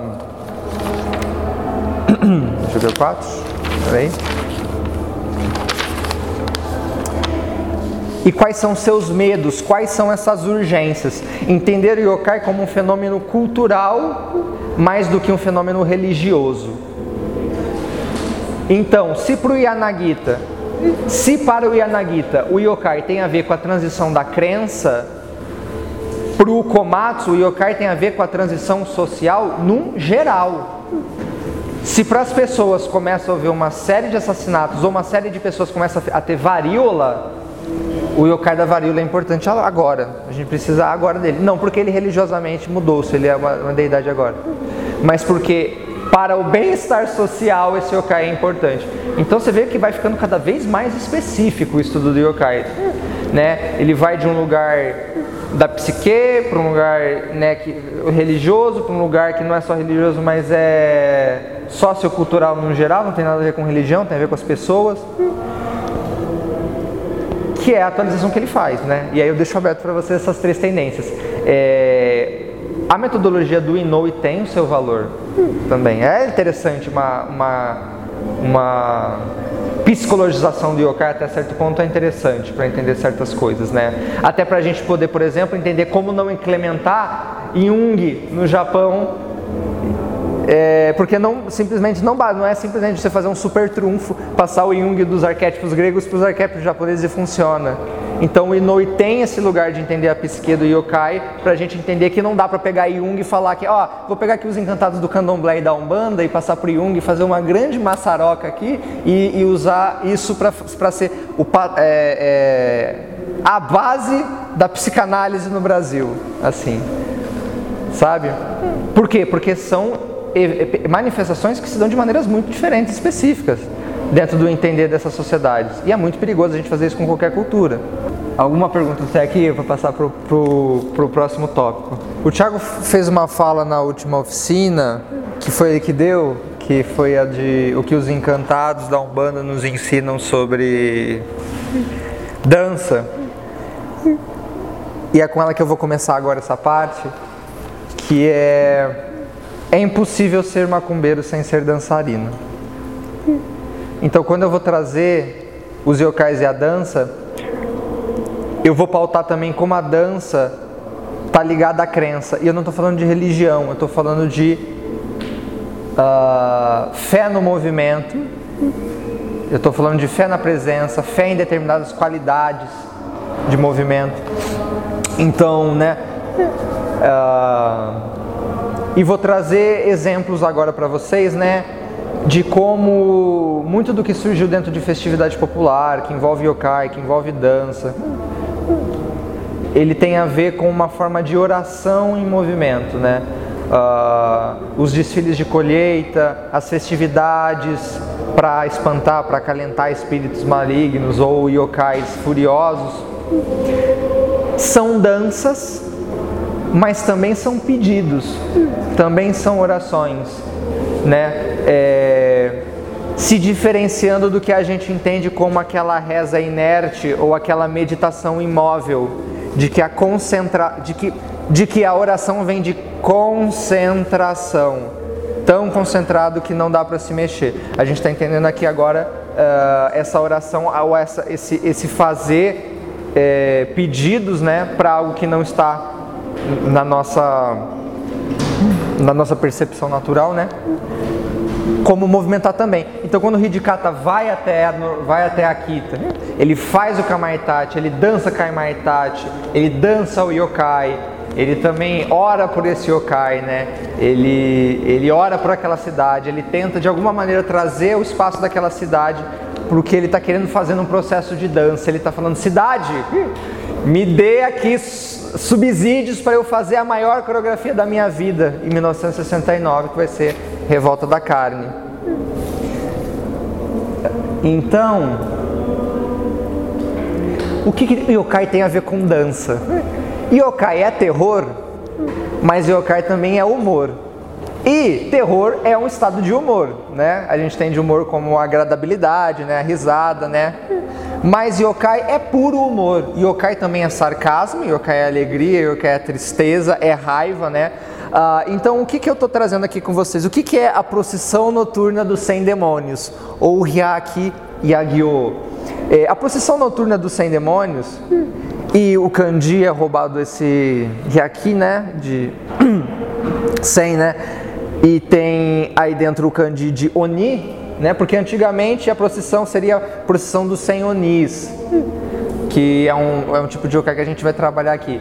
Mas a procissão, é, mas acabou se estendendo a partir do momento que o panteão aumenta. Então entende-se, os yokais objetos entram, os bakemono, os mononoke, os espíritos, as yurei, todo mundo entrou na festa que era só de Oni. E aí virou essa procissão. Ah, é um desfile noturno que começa no crepúsculo, como sempre, né? Ele começa e ele pode ocorrer a qualquer momento, a qualquer dia, em qualquer hora. Ele passa principalmente pela capital da época, que era Heian, né? Uh, que o atual Kyoto. E, mas ele está condicionado a qualquer cidade. Eles cruzam a cidade, vão para o vale, vão atravessando as cidades, né, do Japão. É uma festa itinerante que tem música, tem dança e onde tudo o que não é humano tem permissão de participar. Todas as presenças que não são humanas podem participar. E por se tratar desse transbordar de um mundo outro para o nosso, durante o, a procissão, a pessoa que sair da, de casa, ela corre o risco é, de ser possuída, de ser amaldiçoada ou de se perder para sempre. Existem alguns relatos né, de monges viajantes que pararam para dormir em determinado templo, aí ouviram um barulho do lado de fora, curiosos foram ver, viram uma procissão, ficaram assim fascinados com a procissão. No dia seguinte eles acordaram a milhares de quilômetros de distância de onde eles estavam, sendo que na noite anterior eles estavam no templo. Quer dizer, há um deslocamento espacial, porque o espaço e o tempo dentro de uma procissão de 100 demônios é uma coisa que deixa de existir, porque os demônios podem estar em todo lugar, em todo momento, né? É, os yokais também, os espíritos também. Um, e olha só, é, é, desse conceito que surge a palavra em japonês pandemônio. Né? Essa palavra também é usada para pandemônio, hyaki agyo. Eles não só amaldiçoam, eles abençoam também uma cidade com o que eles passam, né? É, levam dali as pessoas gananciosas, curiosas demais, né? E vivem em harmonia entre eles também, nesse momento, né? Estamos falando que, que o yokai é um ser harmônico o tempo inteiro. Mas o Jakegyo é esse momento de festa, de curtição, de descontração, que está relacionado a essas criaturas que são, de certa forma, temidas, que você precisa pedir coisa para elas, né? Uh, se a gente tiver esse tempo aqui hoje, eu espero que o que ocorra aqui nessa sala seja um Hyakya Agyo. Espero que para vocês sintam como, como, como isso, né? Que é diversão, mas também desorientação. Uh, lembrando que terror é um estado de humor também, né? Que é festa, mas também é guerra. As ilustrações de procissão vão ficar muito famosas, assim como de todos os yokais individuais que a gente vai ter, por um artista chamado Toriyama Sekien tá? do século XVIII. Muito do que a gente conhece sobre ilustração de yokai foi ele que fez, Toriyama Sekien. Dito isso, algumas festividades que envolvem também presença de yokais, como o Setsubun, que ocorre no dia 3 de fevereiro no Japão, é um dia antes do início da primavera, é, né, o solstício, né? Onde tem um ritual que envolve precisamente o yokai, que é o, que é o Oni,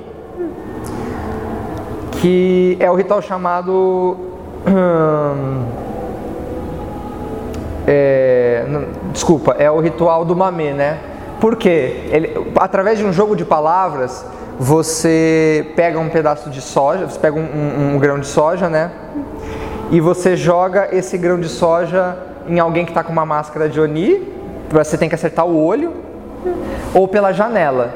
É, você joga essa, essa, essa soja pela janela e você fala Oni para fora, sorte para dentro, né? Ou Oni wasato fukuauti, né? É, e por que, né? A soja, por que isso aqui? Porque eles pegam o mame, que é soja, jogam no olho do demônio, que é mame, e exterminam o mal, que é mame muda o kanji, né? Mas a pronúncia é mudar a junção dos kanjis na pronúncia é a mesma. Então esse ritual do mame, né? Que através de vários mames que significam coisas diferentes, a gente dissolve o mal, a gente expulsa o mal, expulsa os onis para a gente se é, abençoar, né? De certa forma. E eles comem um eromaki, que é esse é, feito de soja, também ali, ali embaixo, né? Com, com o, o grão de soja, de natô, depende muito. Uh, e você tem toda uma questão, você tem que comer ele sem falar nada, você tem que comer silenciosamente, é, virado para uma direção, para a direção de um templo.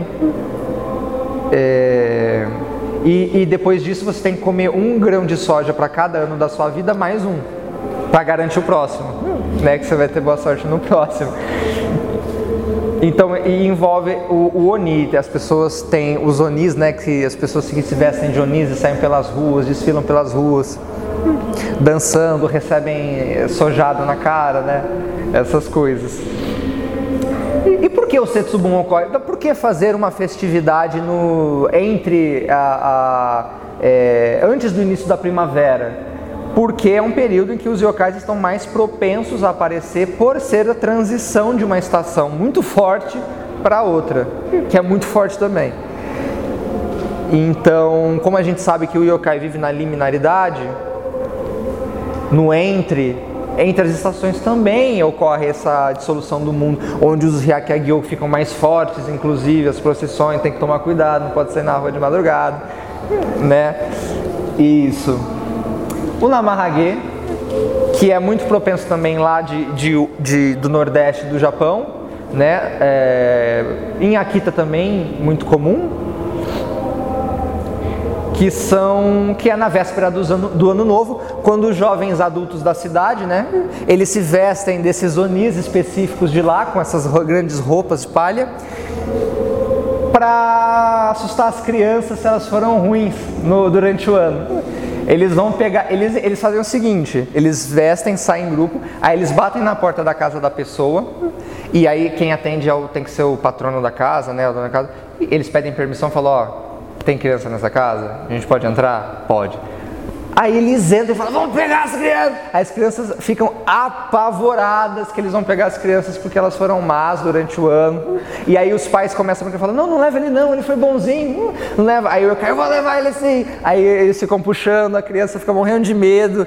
E, e os yokais ficam lá, é, ficam o yokai e a família. E aí quando os yokais conseguem a prova de que as crianças foram boas e que eles vão levar, aí eles sentam e bebem saque com a família. E aí fica tudo bem. E imagina que eles fazem isso em cada casa. E eles devem saquear em cada casa que eles vão. Tem um vídeo, ele tá todo em japonês, mas ele é muito legal só de vocês verem como acontece. Que se vocês pesquisarem na Mahagi no YouTube, vai aparecer. Que ele é, é um documentário bem curtinho que aparece essas coisas acontecendo. E é muito interessante. Porque também é, traz o yokai que no início tem essa temerosidade, mas depois ele tá lá comendo com a gente. Né? Ele é festa e guerra né, ele é bem-vindo aqui também, em certo momento. Ele é bem-vindo quando também, né? Uh, a gente não precisa estar em guerra com os yokais, mas entender que eles existem, né? Entender a aceitação dessas ambivalências. Uh, os, o, o, os onis né, do Namahage, eles só não entram em casas que já vivenciaram a morte. Eles não entram em nenhuma casa em que criança morreu, e que qualquer pessoa morreu, na verdade, né? Qualquer família que já vivenciou a morte, eles não não entram. Temos o Onikenbai também. Esse é muito interessante. Tem um documentário curto também da Japan Foundation no YouTube que tem, acho que esse tem legenda assim, que fala sobre o Onikenbai.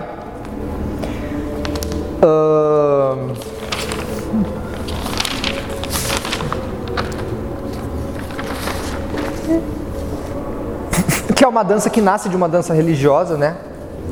Que são as a, a, a Nembutsu, as danças Nembutsu, que eu vou apresentar para o próximo slide para vocês.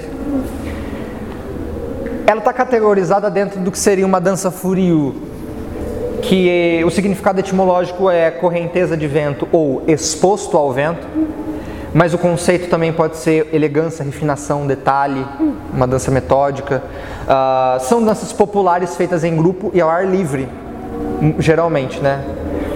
É, ela supõe-se que ela tenha surgido no século XIII em Kamakura uh, e estendeu corda para o kabuki, para o kabuki teatral, né? O Nembutsu principalmente, né, as danças Nembutsu religiosas, né, a Okuni era uma sacerdotisa, criadora do Kabuki, né, da, da, do teatro Kabuki. Mas a própria Okuni também trazia para ela uma carga de danças Furyu, não, não propriamente o Onikenbai, que é muito específico, mas essas danças uh, ascetas, né, essas danças populares de rua.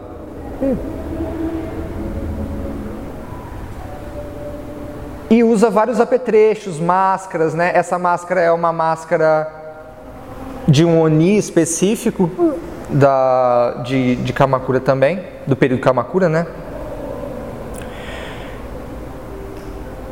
E uma maneira também de você apaziguar a, a, a espiritualidade violenta, a, o espírito, a personalidade, acho que é uma palavra melhor, a personalidade violenta dessas criaturas. É como você, para com que eu combata eles, eu preciso me tornar eles. Então você veste a máscara do yokai para você dançar com a fúria de um yokai para que ele se espante com a tua, o seu poder de força, né?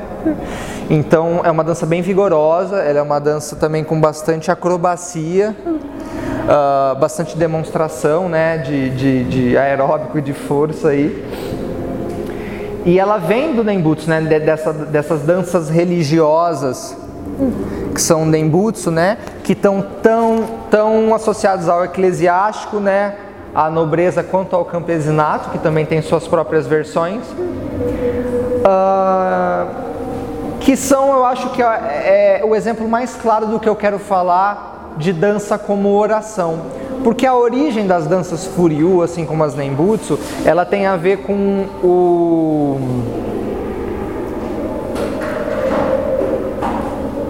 uma forma desenvolvida de orar dentro do budismo que é através de uma meditação ativa, através do movimento do corpo.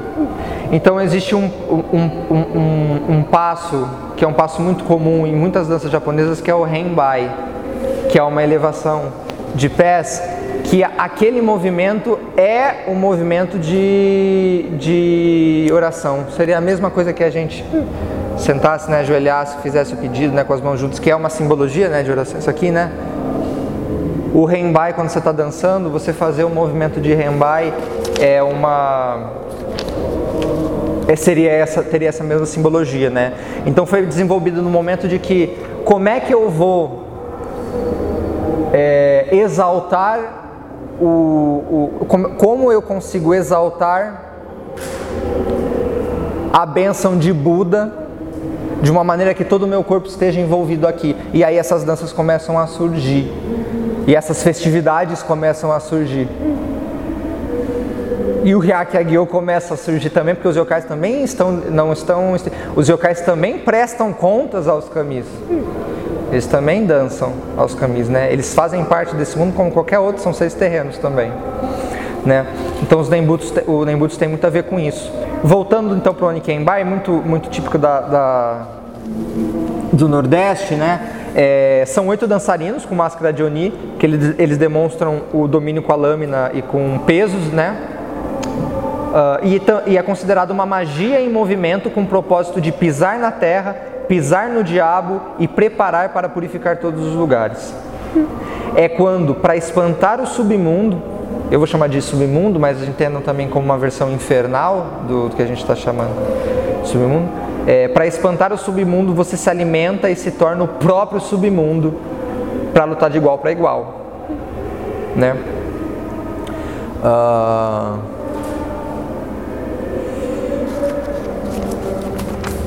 Então a gente percebe, né, como como yokai está muito envolto com o movimento da dança, que por si está muito envolto dentro da crença das pessoas em relação à natureza, em relação à sociedade, é, muito para além do religioso, porque não é como se o religioso tivesse dado vazão a essa dança.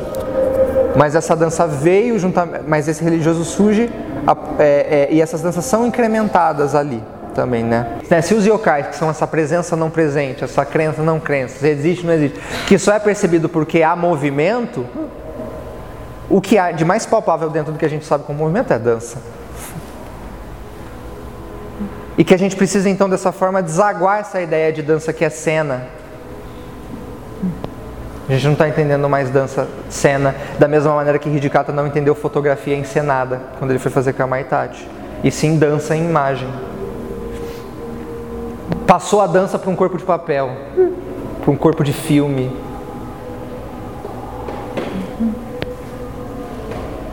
Essa parte é legal agora, gente. A gente vai ver os yokais. Agora eu vou te apresentar, vou apresentar para vocês o monstruário. Tá, é a última parte. Deixa eu ver que, que, que, que estrago eu fiz no horário. Ah, tá. A gente vai tentar. Ah, eu vou. Essa, tá, vamos ver quem vai ser.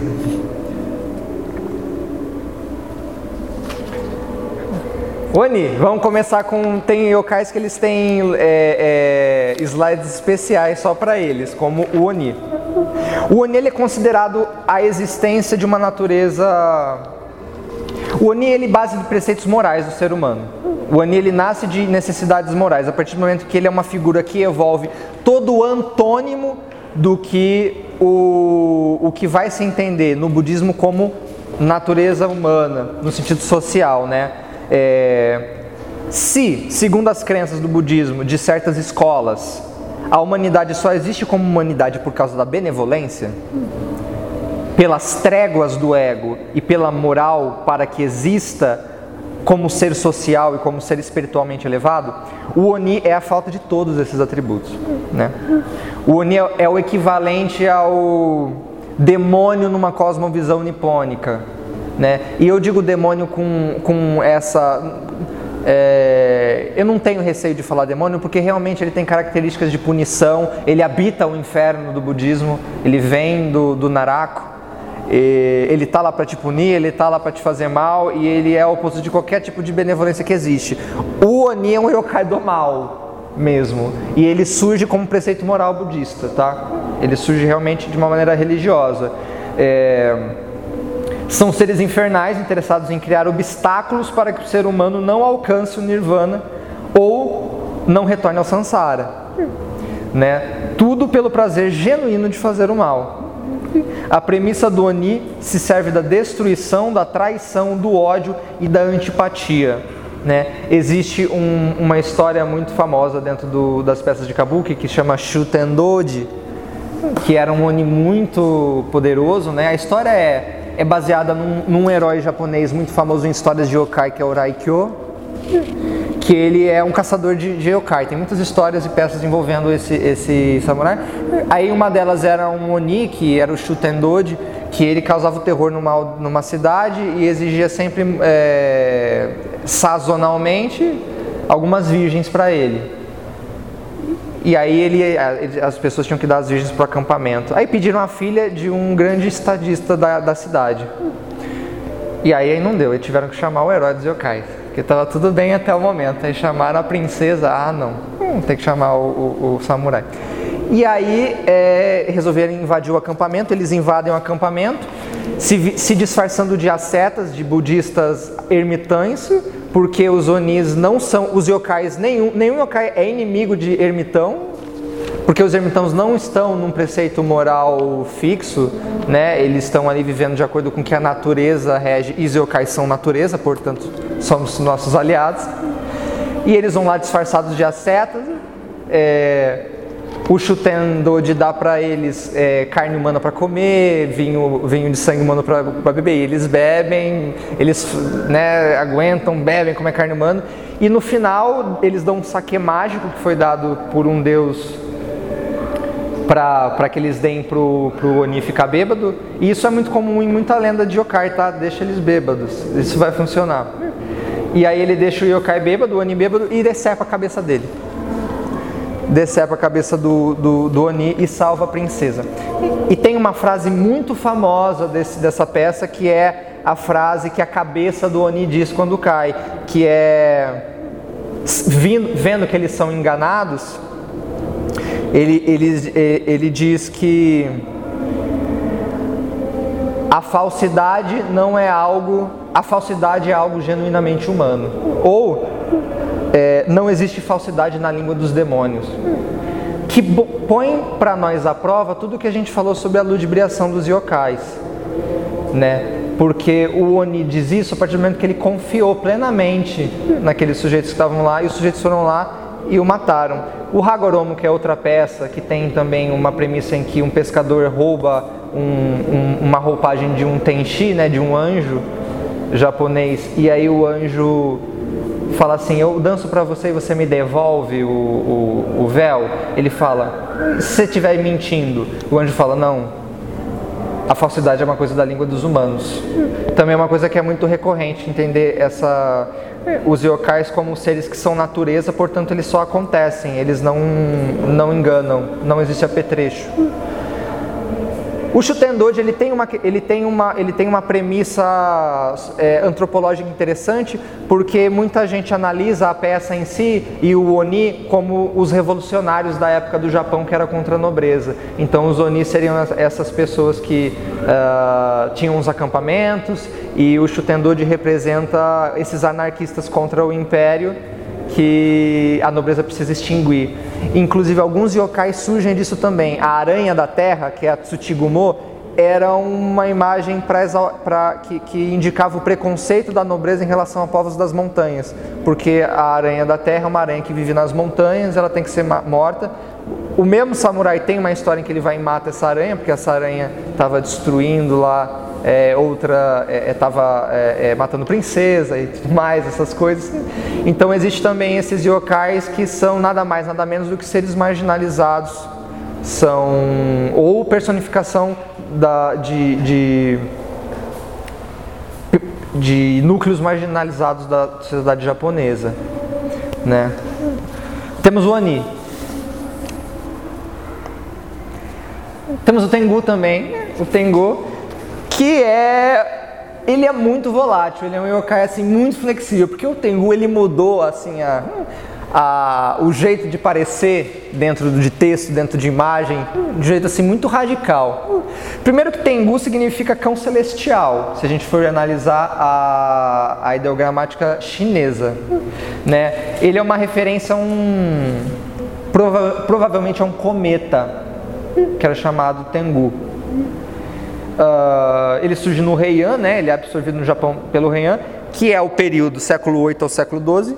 Mas nesse, nesse momento, no século 8 do século 12, ele é entendido como uma espécie de pássaro. Se a gente for ver o cometa, né? Ele vem da China como cão, e aí depois ele meio que é pássaro agora, eu acho que daí que depois o nariz se manteve, porque tem a coisa do bico e tem a coisa do focinho. Mas durante o século 8 ao 12 ele era entendido como um cor, uma espécie de corvo. Então ele era o caraço tengu, né, o tengu corvo. Que são seres malignos das montanhas, são monges, são, é, são monges não, são seres malignos das montanhas, eles se disfarçam de monge para testar a, é, a, moralidade de um monge. Né? Ele vai lá, se disfarça de um monge corrupto e tenta induzir um outro monge a ver se ele vai se entregar para os caminhos do pecado. E aí ele fala: Ah, eu não tenho, você está amaldiçoado. É, que era um argumento muito recorrente entre os monges para falar de monges concorrentes. Né? Da mesma maneira que às vezes as algumas igrejas aqui invocam o demônio e falam, ah, eu vim da igreja do Valdemir.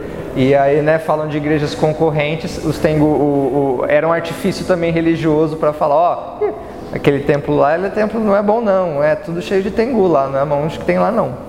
Então ele eram, é, é, eram essas criaturas meio malignas, né? Seres que testam as moralidades e tem uma habitam vales e florestas fechadas e tem essa semelhança com o Oni, até certo ponto. Já no século XII ao século XIV, eles ganham status de feiticeiros. Então os Tengus eles já são detentores das artes secretas, das artes marciais. Eles são humanos ocultistas que se aprofundaram demais na magia e acabaram sendo contaminados pelo lado proibido da magia, né? O, é, tanto é que é, é, tem-se no conceito ocultista japonês o Tengu-do, o caminho do Tengu. Né? Não tome o caminho do Tengu, senão você vai se tornar esse ser né? que, que tem um saber muito extenso, mas de certa forma você está é, exposto a se tornar essa criatura que não tem acesso a. não tem mais acesso a, a, a, a nirvana nenhum, a samsara nenhum, né? Você é o Tengu. Tanto é que o Tengu, inclusive, ele treina, né? Uh, os guerreiros durante as, as, as guerras Genpei, né? Um Tengu é o responsável por treinar um dos príncipes para lutar contra o lado, pelo lado vitorioso. E passam a ser esses mestres que, que vão, vão treinar os nobres ou os grandes heróis, uma espécie de Kiron.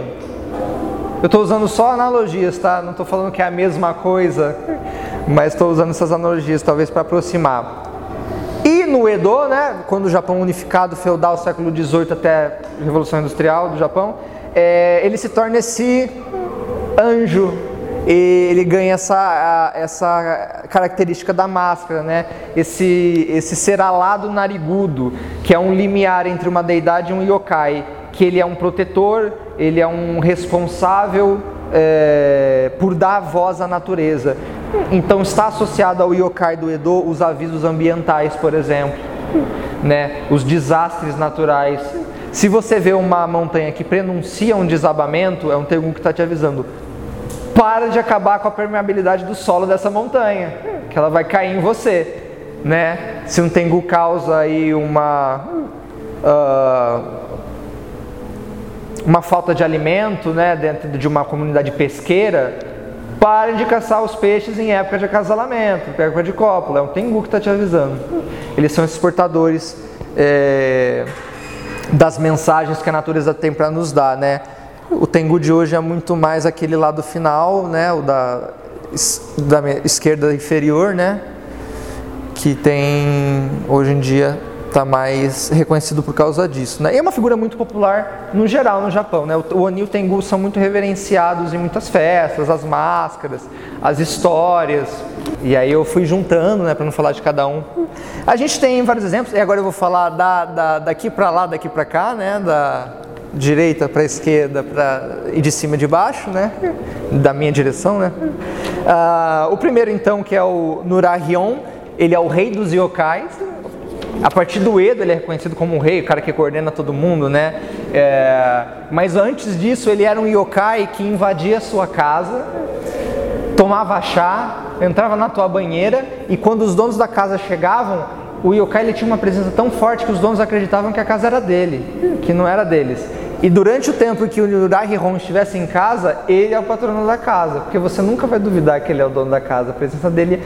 E ele vai embora, ele vai embora, uma hora ele vai embora.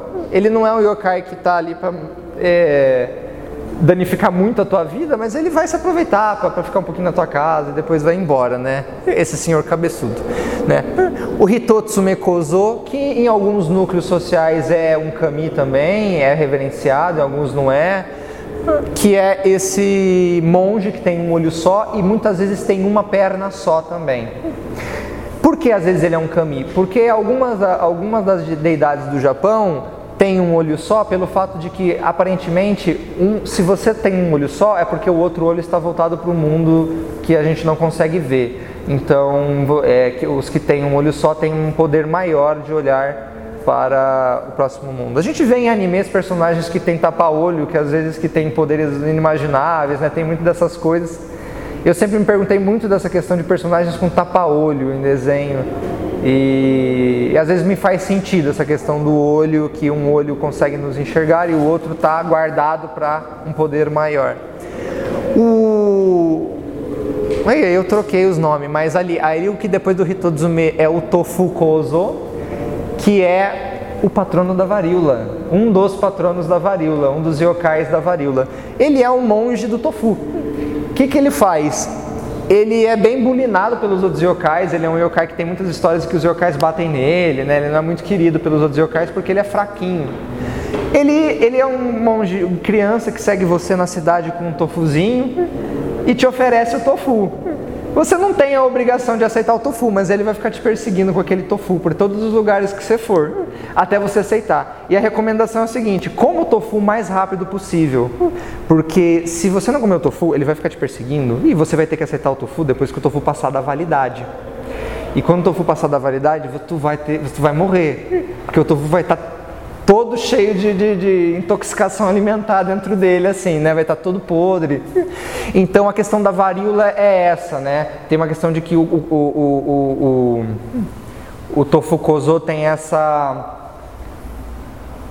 o contato entre a pessoa que tem a varíola, né?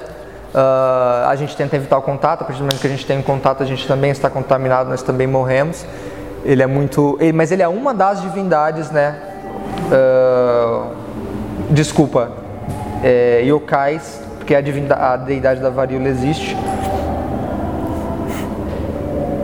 Uh, e abre aqui um espaço para eu falar, eu falar minimamente um, da, da trajetória da varíola no Japão, porque a varíola é uma coisa que foi muito presente durante um período específico, né?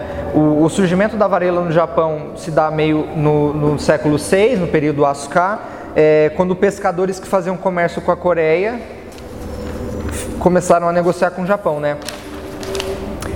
E por ser um momento em que o Japão estava numa transição religiosa para o budismo, uh, eles estavam adotando o budismo, eles começaram a achar que varíola era uma punição, uma punição divina,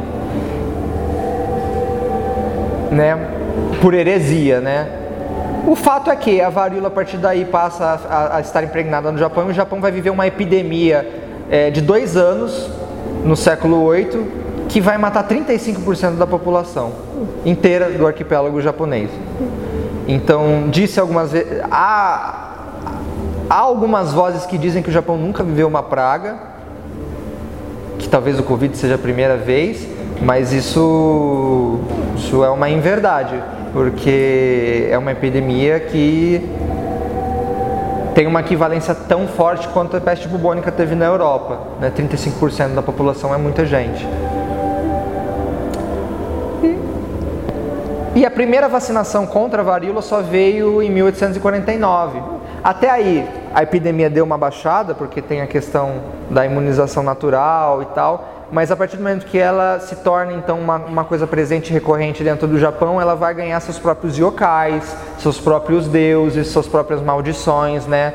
Uh, o Tatsumi Hidikata, né, o fundador do Dança Butô, ele tem, ele vai nos trazer o que ele vai talvez inaugur, não inaugurar, mas vai se tornar claro a pesquisa dele de corpos debilitados quando ele vai, quando ele dança Rossotan, que é a história da varíola, em que ele busca não dançar um corpo doente, mas sim tentar dançar a própria doença, né? dançar a própria varíola, como é você dançar a varíola. Então, dentro da dança butô existe muito essa questão do, da doença, e quando a gente pensa no corpo debilitado, que é um corpo explorado dentro da dança butô, a gente está pensando principalmente um corpo impregnado de varíola, assim, porque é uma doença que tem muita, que é muito direta no, no imaginário japonês, assim, a varíola. Tofu, tofu, é, é tofu kozo. Do lado a gente tem o Isogashi. Isogashi, com o ia mais, é ocupado em japonês, né? Ocupado, né?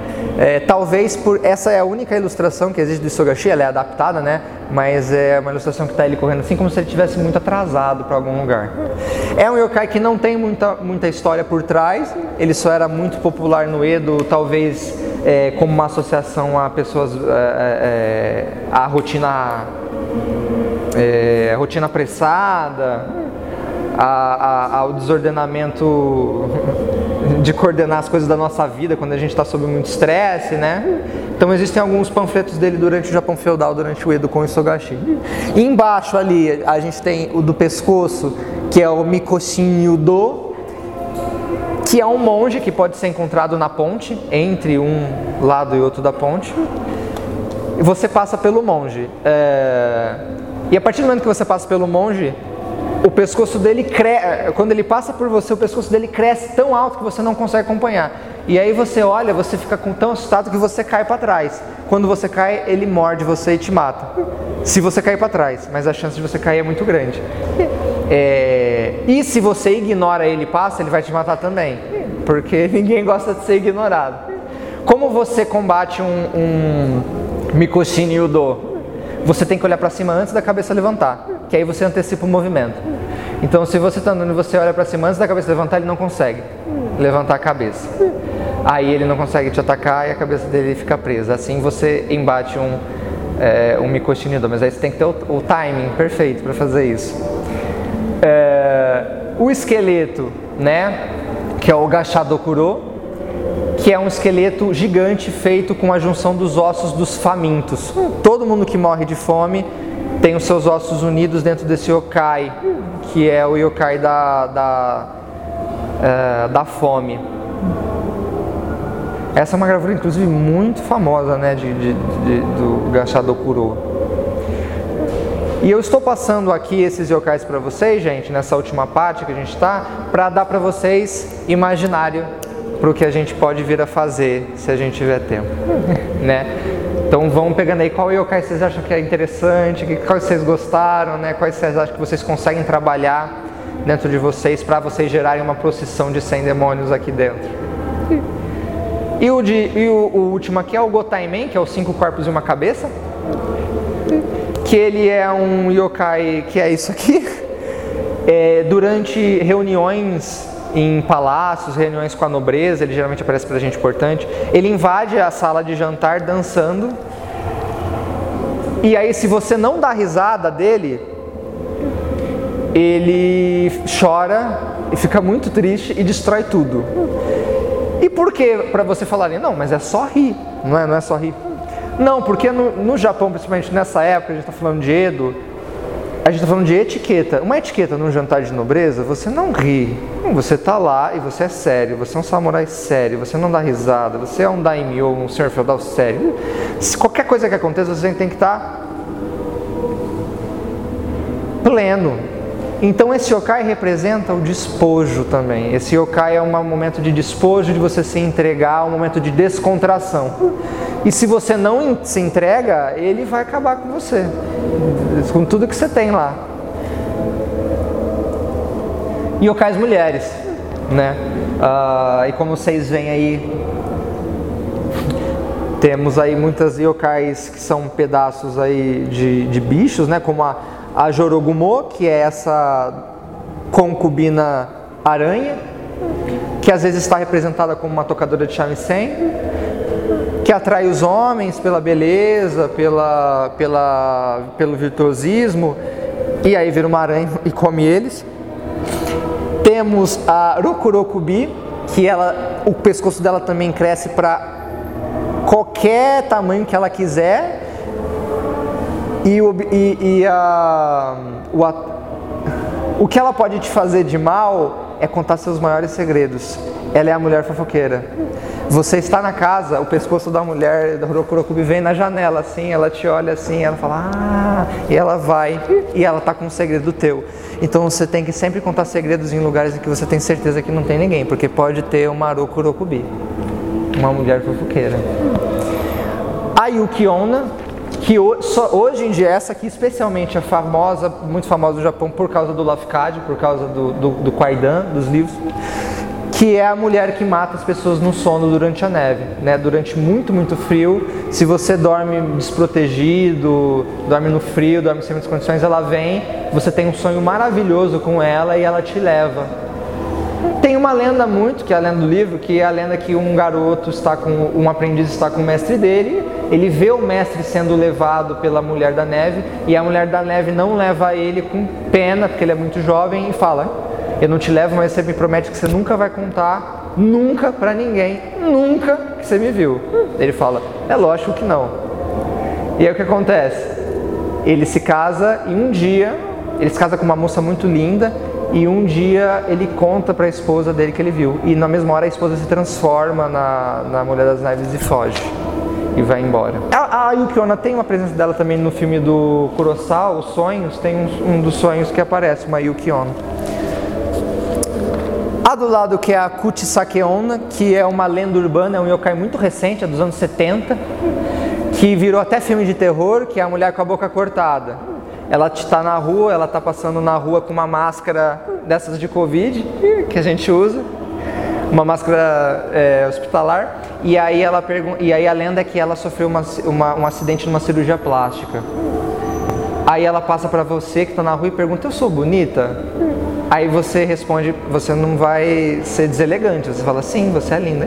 Aí ela vai tirar a máscara e falar, mesmo assim? Aí você vai levar um susto, porque é uma moça que tem uma boca cortada daqui até aqui. E aí, como você vai levar o susto, ela vai ficar muito triste porque você levou um susto com ela ela vai te esfaquear. E aí você vai morrer. É, como se defender de uma kutsakeona? Você tem que falar, você tem algumas maneiras de você fazer isso. Você não pode falar que ela não é bonita, que ela vai te esfaquear também e você não saia correndo sem responder ela, que senão ela vai te perseguir e vai te esfaquear em algum momento também. Você fala assim, tô sem tempo, e vai embora, e ela vai te deixar em paz. Você fala, tô ocupado agora, não tenho tempo, ela vai te deixar em paz, simplesmente assim, né? Não ignore e nem fale sim ou não. Fale assim, agora não, estou sem tempo. Algumas pessoas dizem que se você falar, der um jeito de falar um meio termo, também dá para você escapar. E algumas outras versões dizem que se você quer correr mesmo dela, se você se esconder especificamente numa loja de discos, ela também não vai te pegar. Essas coisas da lenda urbana que são muito interessantes, né?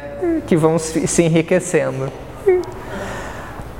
A Senhora de Baixo é uma Yamamba, que é uma bruxa das montanhas, que está associada a maldições dentro de aldeias, é, precisa de sacrifício humano para que ela não amaldiçoe tua aldeia.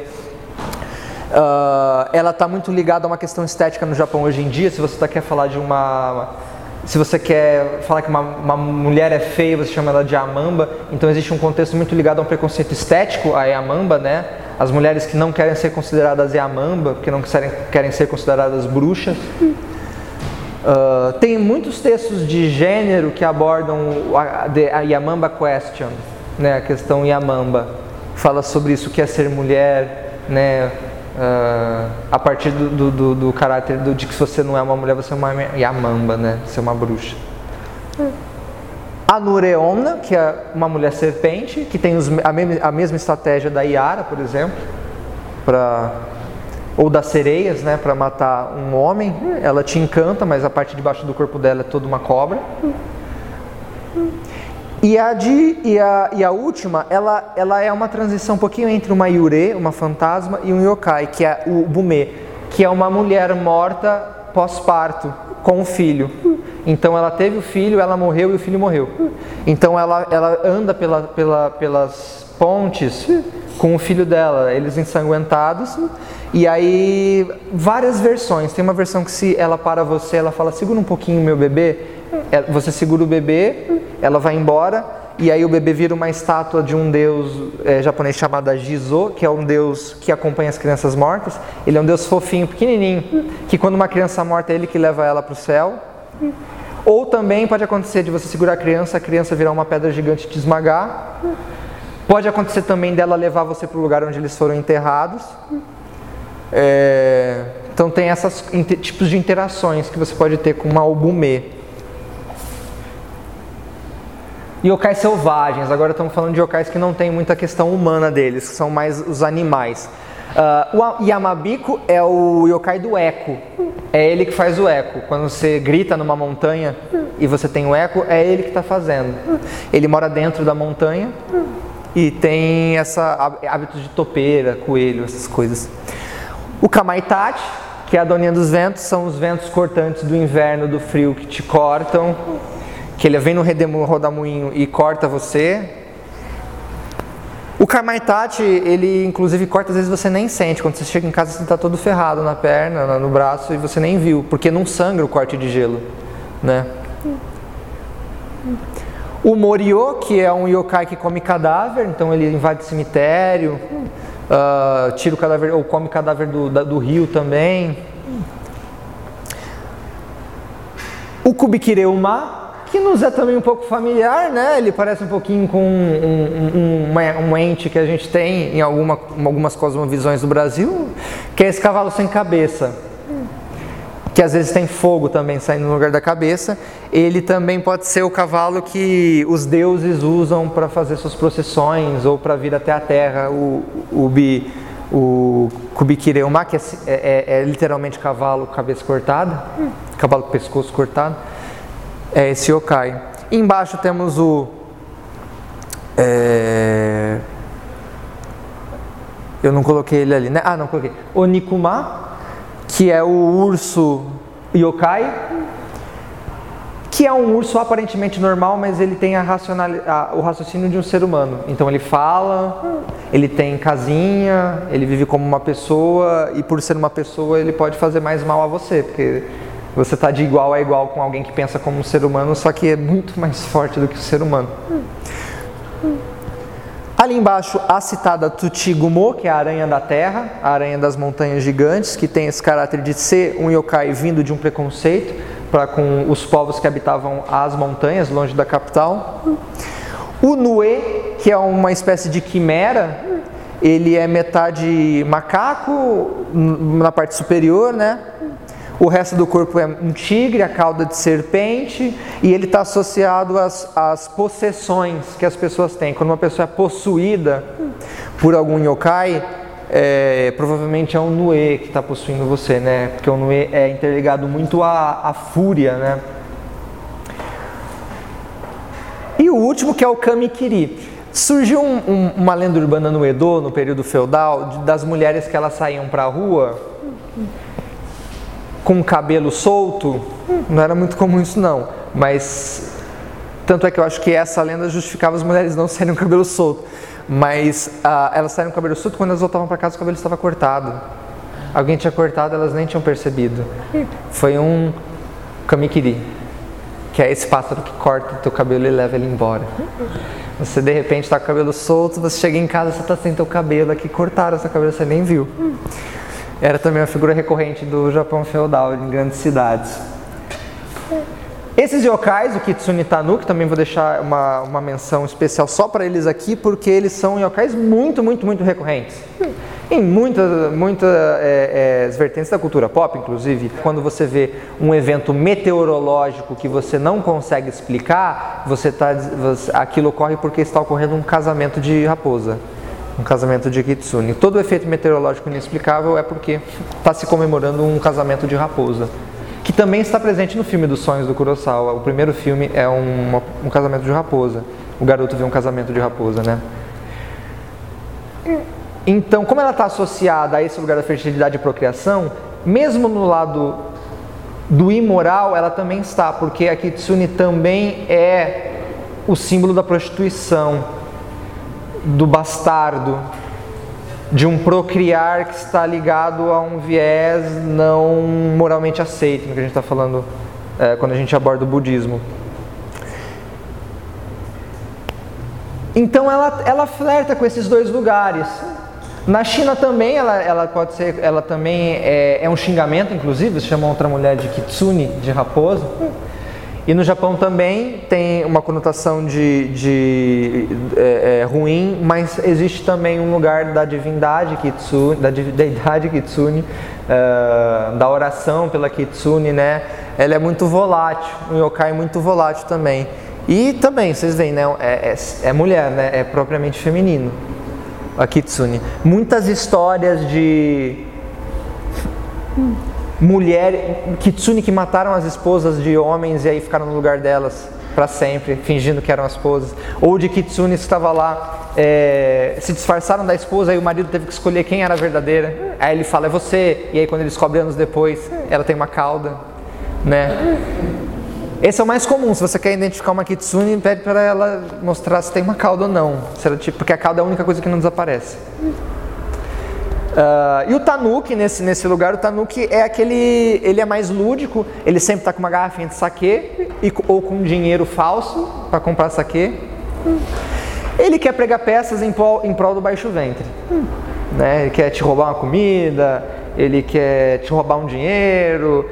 É, ele tem técnicas é, escrotais de defesa, ele ataca com o próprio testículo ali em cima, o testículo dele fica enorme, ele esmaga você, ele, ele tem muitas. Aquilo ali, gente, ele está carregando o testículo no ombro, né? Vocês estão vendo, ele manda o testículo para cá e anda. Tem um desenho, até um, um, desenho de. que esqueci o nome agora, se alguém. É Pompocô? Qual que era?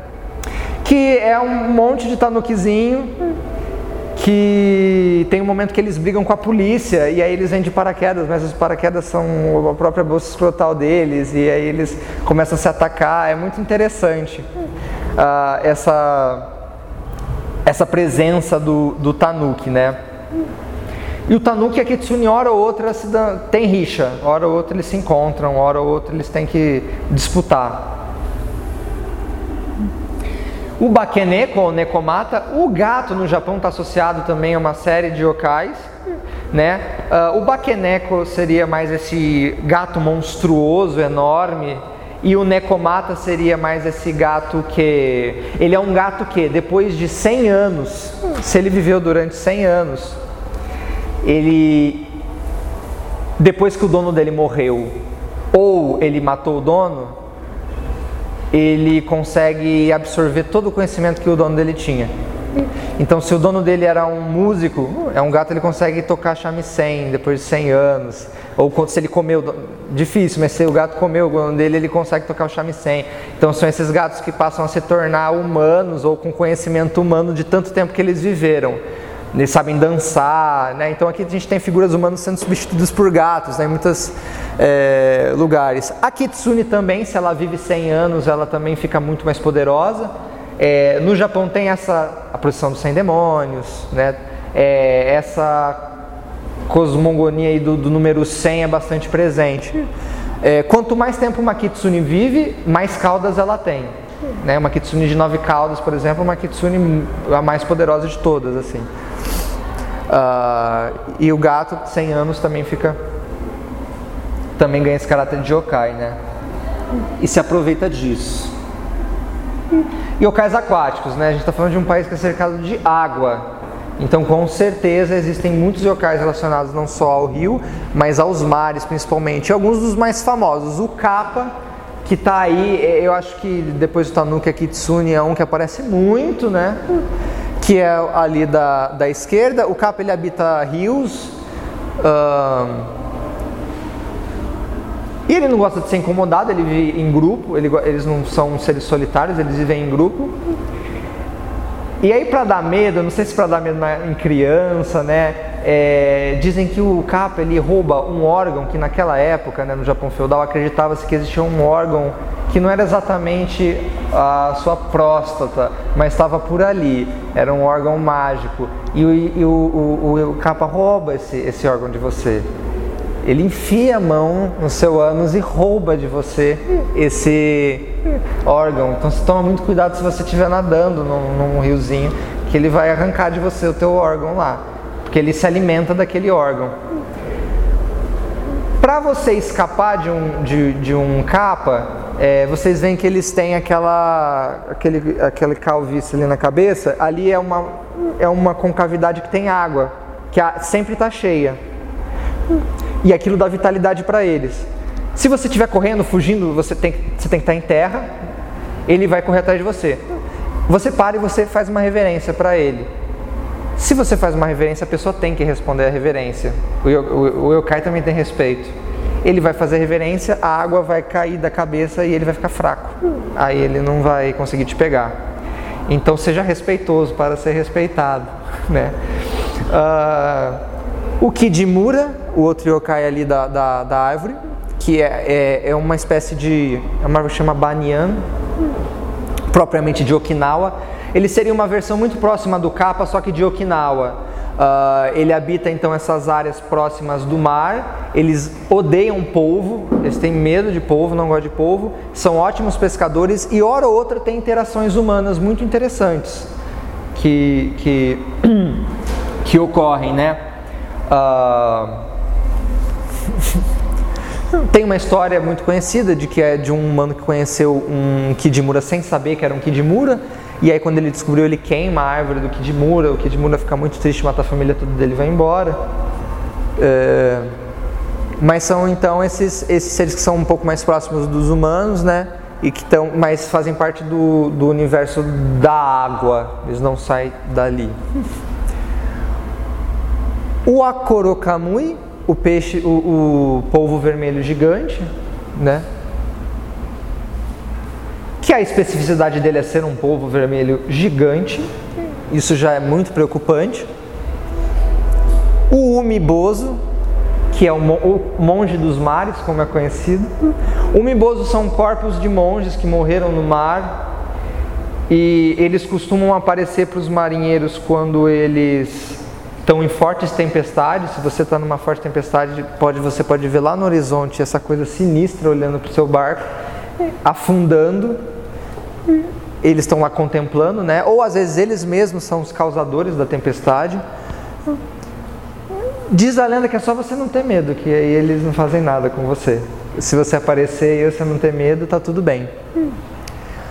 Do lado temos um esqueleto de baleia gigante, que é a Bakekudira, que é isso mesmo, é um esqueleto de baleia gigante que habita os mares. E, em última instância ali, o Ikuti, que é uma serpente de óleo. Ela é, ela passa pelos barcos e se pega fogo ali, o barco inteiro pega fogo, porque ela é feita de óleo. Então você tem que tomar cuidado se você estiver passando pelo trajeto de uma ikuti, né? Dos yokais aquáticos tem o subgrupo dos ningyos, que são as sereias japonesas. Ningyo é pessoa peixe, então eu vou chamar de sereia. É, e os ningyos têm alguns, alguns tipos de ningyo. O primeiro está sendo muito revisitado hoje, principalmente em tempos de pandemia, que é a amabie. A amabie, essa aqui do cantinho, é, existe uma lenda no Japão feudal de que aparece no mar a Amabie para um homem fala daqui a alguns anos vai ter uma grande peste no Japão e se vocês quiserem é, acalentar a peste, mostra pra, dá para as pessoas um desenho meu. Aí o homem faz um desenho dela e ele dava para as pessoas um desenho dela e as pessoas se curavam.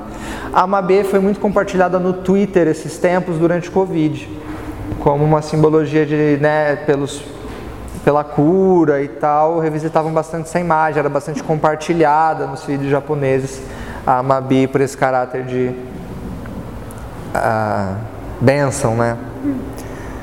Embaixo a gente tem a Nigyo propriamente dita, né, como seria uma pessoa peixe no Japão antigo quando foi concebido, ou seja, é um peixe com cabeça de pessoa, que se você pesca um bicho desses, você pode ou ser muito azarado ou muito sortudo, depende da região que você tá.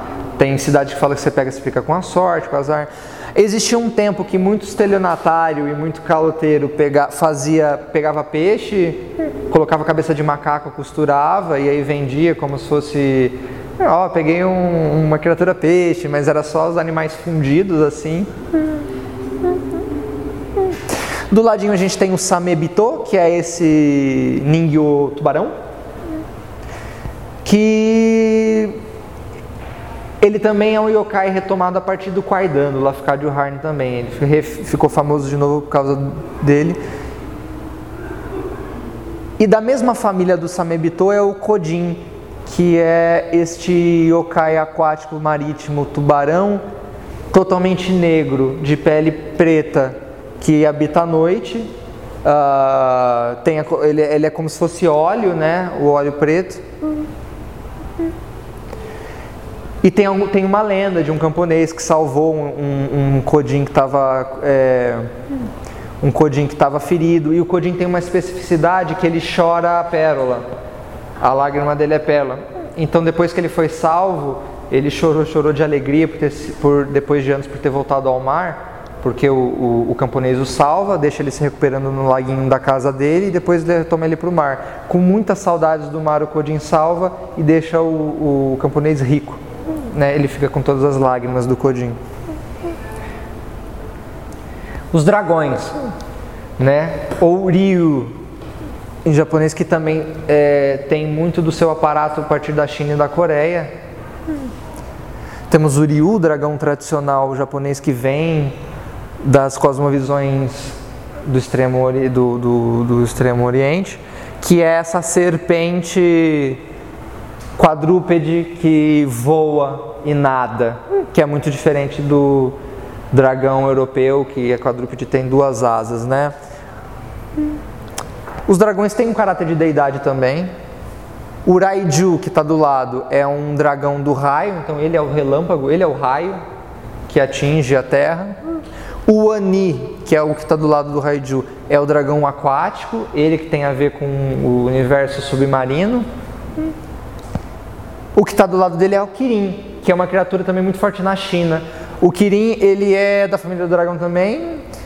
Ele é até o nome de uma cerveja também, né? Uh, o Kirin é um mensageiro dos deuses. Quando você vê um Kirin, quando uma população é, aben é, é, é, abençoada com a presença de um Kirin, né? É privilegiada com a presença de um Kirin, significa que um evento muito importante vai acontecer do lado positivo, né? Uh, Kirin é o nome japonês também para girafa. Tá? É a mesma coisa, mesmo escrita, inclusive. Kirin. Talvez porque na época, quando o girafa era um yokai no Japão, associaram-se muito à imagem do que seria o Kirin, né? Uh, e embaixo eu coloquei duas imagens do mesmo, que é o Yamate no Orochi, que tem toda uma história, né? O Yamate no Orochi é o dragão dos dragões.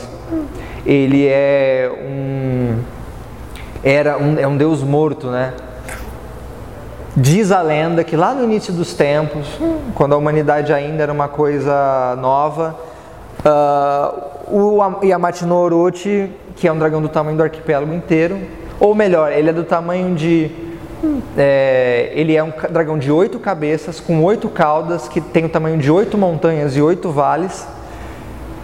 Começou a aterrorizar o país e ele pedia oito virgens para cidades para em troca de deixar todo mundo ali intacto.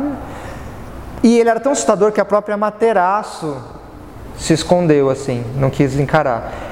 E aí quem resolveu encarar, até para poder também é, pagar uma dívida, uma rixa, porque a Materaço e o irmão mais novo dela brigavam muito, o Suzano, uh, o Suzano fala, vou matar esse dragão, vou matar esse bicho. E aí ele faz o seguinte, e ele pede assim, em troca de matar esse bicho, eu quero a mão da princesa mais importante do Japão, né? Então a gente tem aí um relacionamento humano-deus, é, o primeiro, o primeiro. E ele fala: Vou matar o, o Yamato no Orochi. E ele fala assim: pega a cidade que ele vai aparecer agora, constrói uma muralha gigante com oito portões. Em cada um desses portões coloca outro barril, coloca oito barris de saque, muito forte. E eles colocaram. E aí quando o Yamato no Orochi chegou, ele enfia as cabeças pelo. as oito cabeças pelos oito fala assim: Hum, saque! Bebe saque! E fica bêbado. E aí ele, deca... ele, ele trucida o, o, dragão bêbado. E aí de dentro do, do, uh, do dragão ele encontra uma espada, que é um dos três tesouros nacionais do Japão, né? Existem essa lenda dos três tesouros nacionais, né? Que seria a joia Atama, o espelho e a espada Kisunagi, né? Que são os tesouros imperiais. Domésticos, então existe o yokai dentro de casa também. Eles são muito interessantes porque eles dá para associar mais facilmente a rotina de uma casa. Por exemplo, a Akaname é um yokai que ela lambe o seu banheiro. Então, se seu banheiro estiver muito sujo ou tiver com água que sobrou do ofurô que você não jogou fora, ela vai lá e lambe e deixa ele mais sujo ainda.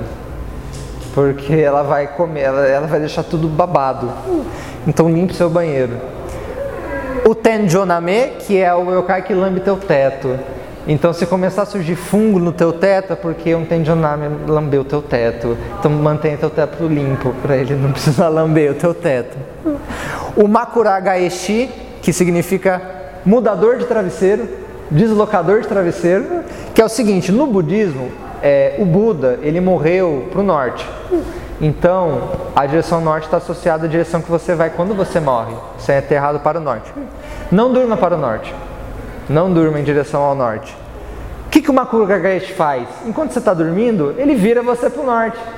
Aí quando você acorda, você não está na posição que você estava antes, tinha dormido. Ou ele muda seu travesseiro de lugar. Então, uh, o Makuro Gagaeshi é meio que a insônia, é meio que o sonambulismo, talvez ele tem esse caráter de você estar tá dormindo num lugar, de repente você acorda em outro, porque o Makuragaeshi pegou seu travesseiro e trocou de lugar. O Baku, que é um yokai que às vezes é revisitado como um kami, porque ele é o yokai que come pesadelo.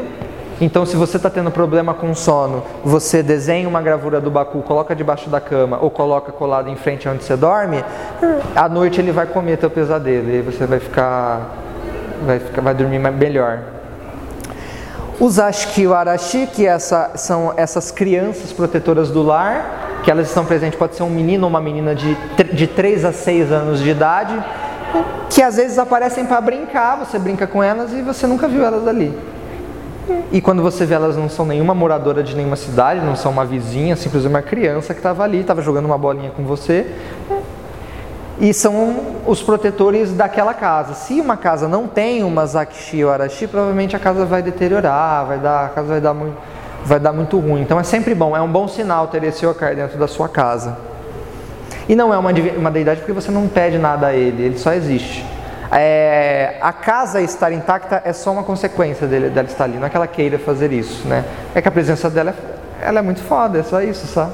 Eu sou muito boa e é isso e o Nupepo, que é uma.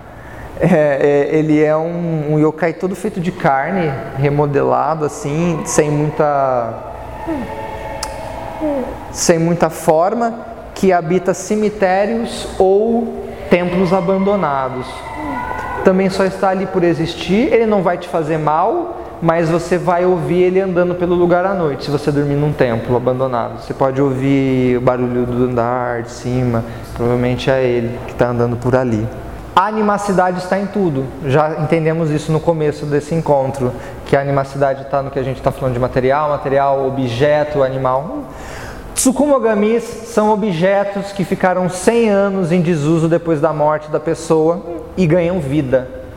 Então, e se tornam yokais ou objetos que foram muito maltratados e aí eles ganham vida também, é, então nascem da vingança. Então trate bem os seus objetos. É, em cima a gente já visitou a Chochimbake, que é a luminária. Aí tem o Samichoro, que é o shamisen que vira yokai. O Mokumokuren, que são as gavetas que ganham, são as persianas que ganham olhos. Uh, o Nurikabe, que é uma parede ambulante que pode passar na tua frente a qualquer momento. Uh, a Nurikabe é o seguinte, ela é simplesmente uma parede. Você está andando no, no, meio do caminho, tem uma parede, você não consegue passar por ela. E aí você vira, a parede está ali também. A parede escolhe onde você vai, ela simplesmente não deixa. Tem um relato de um, o, o, o Michael Dylan Foster no livro que está citado na referência ele comenta o fato de um soldado japonês durante a guerra é, do Pacífico que estava em terras vietnamitas, né? E aí, numa noite, ele está andando no meio, e no meio da floresta tem, ele diz que vê um nurikabe e não consegue passar. E ele dorme no dia seguinte, não tem mais nenhuma parede. E aí ele passa. O Zoribake, que é um Zori, ele é um tamanquinho, uma sandália de palha que, que vira um yokai, né? Sempre um olho, né? Porque são seres que vêm esse outro mundo. E o Kasabake, que é a, a, a sombrinha ou guarda-chuva, né? Então a, a filosofia dos Tsukumogami são essas. São esses objetos que, se eles vivem demais, eles ganham vida.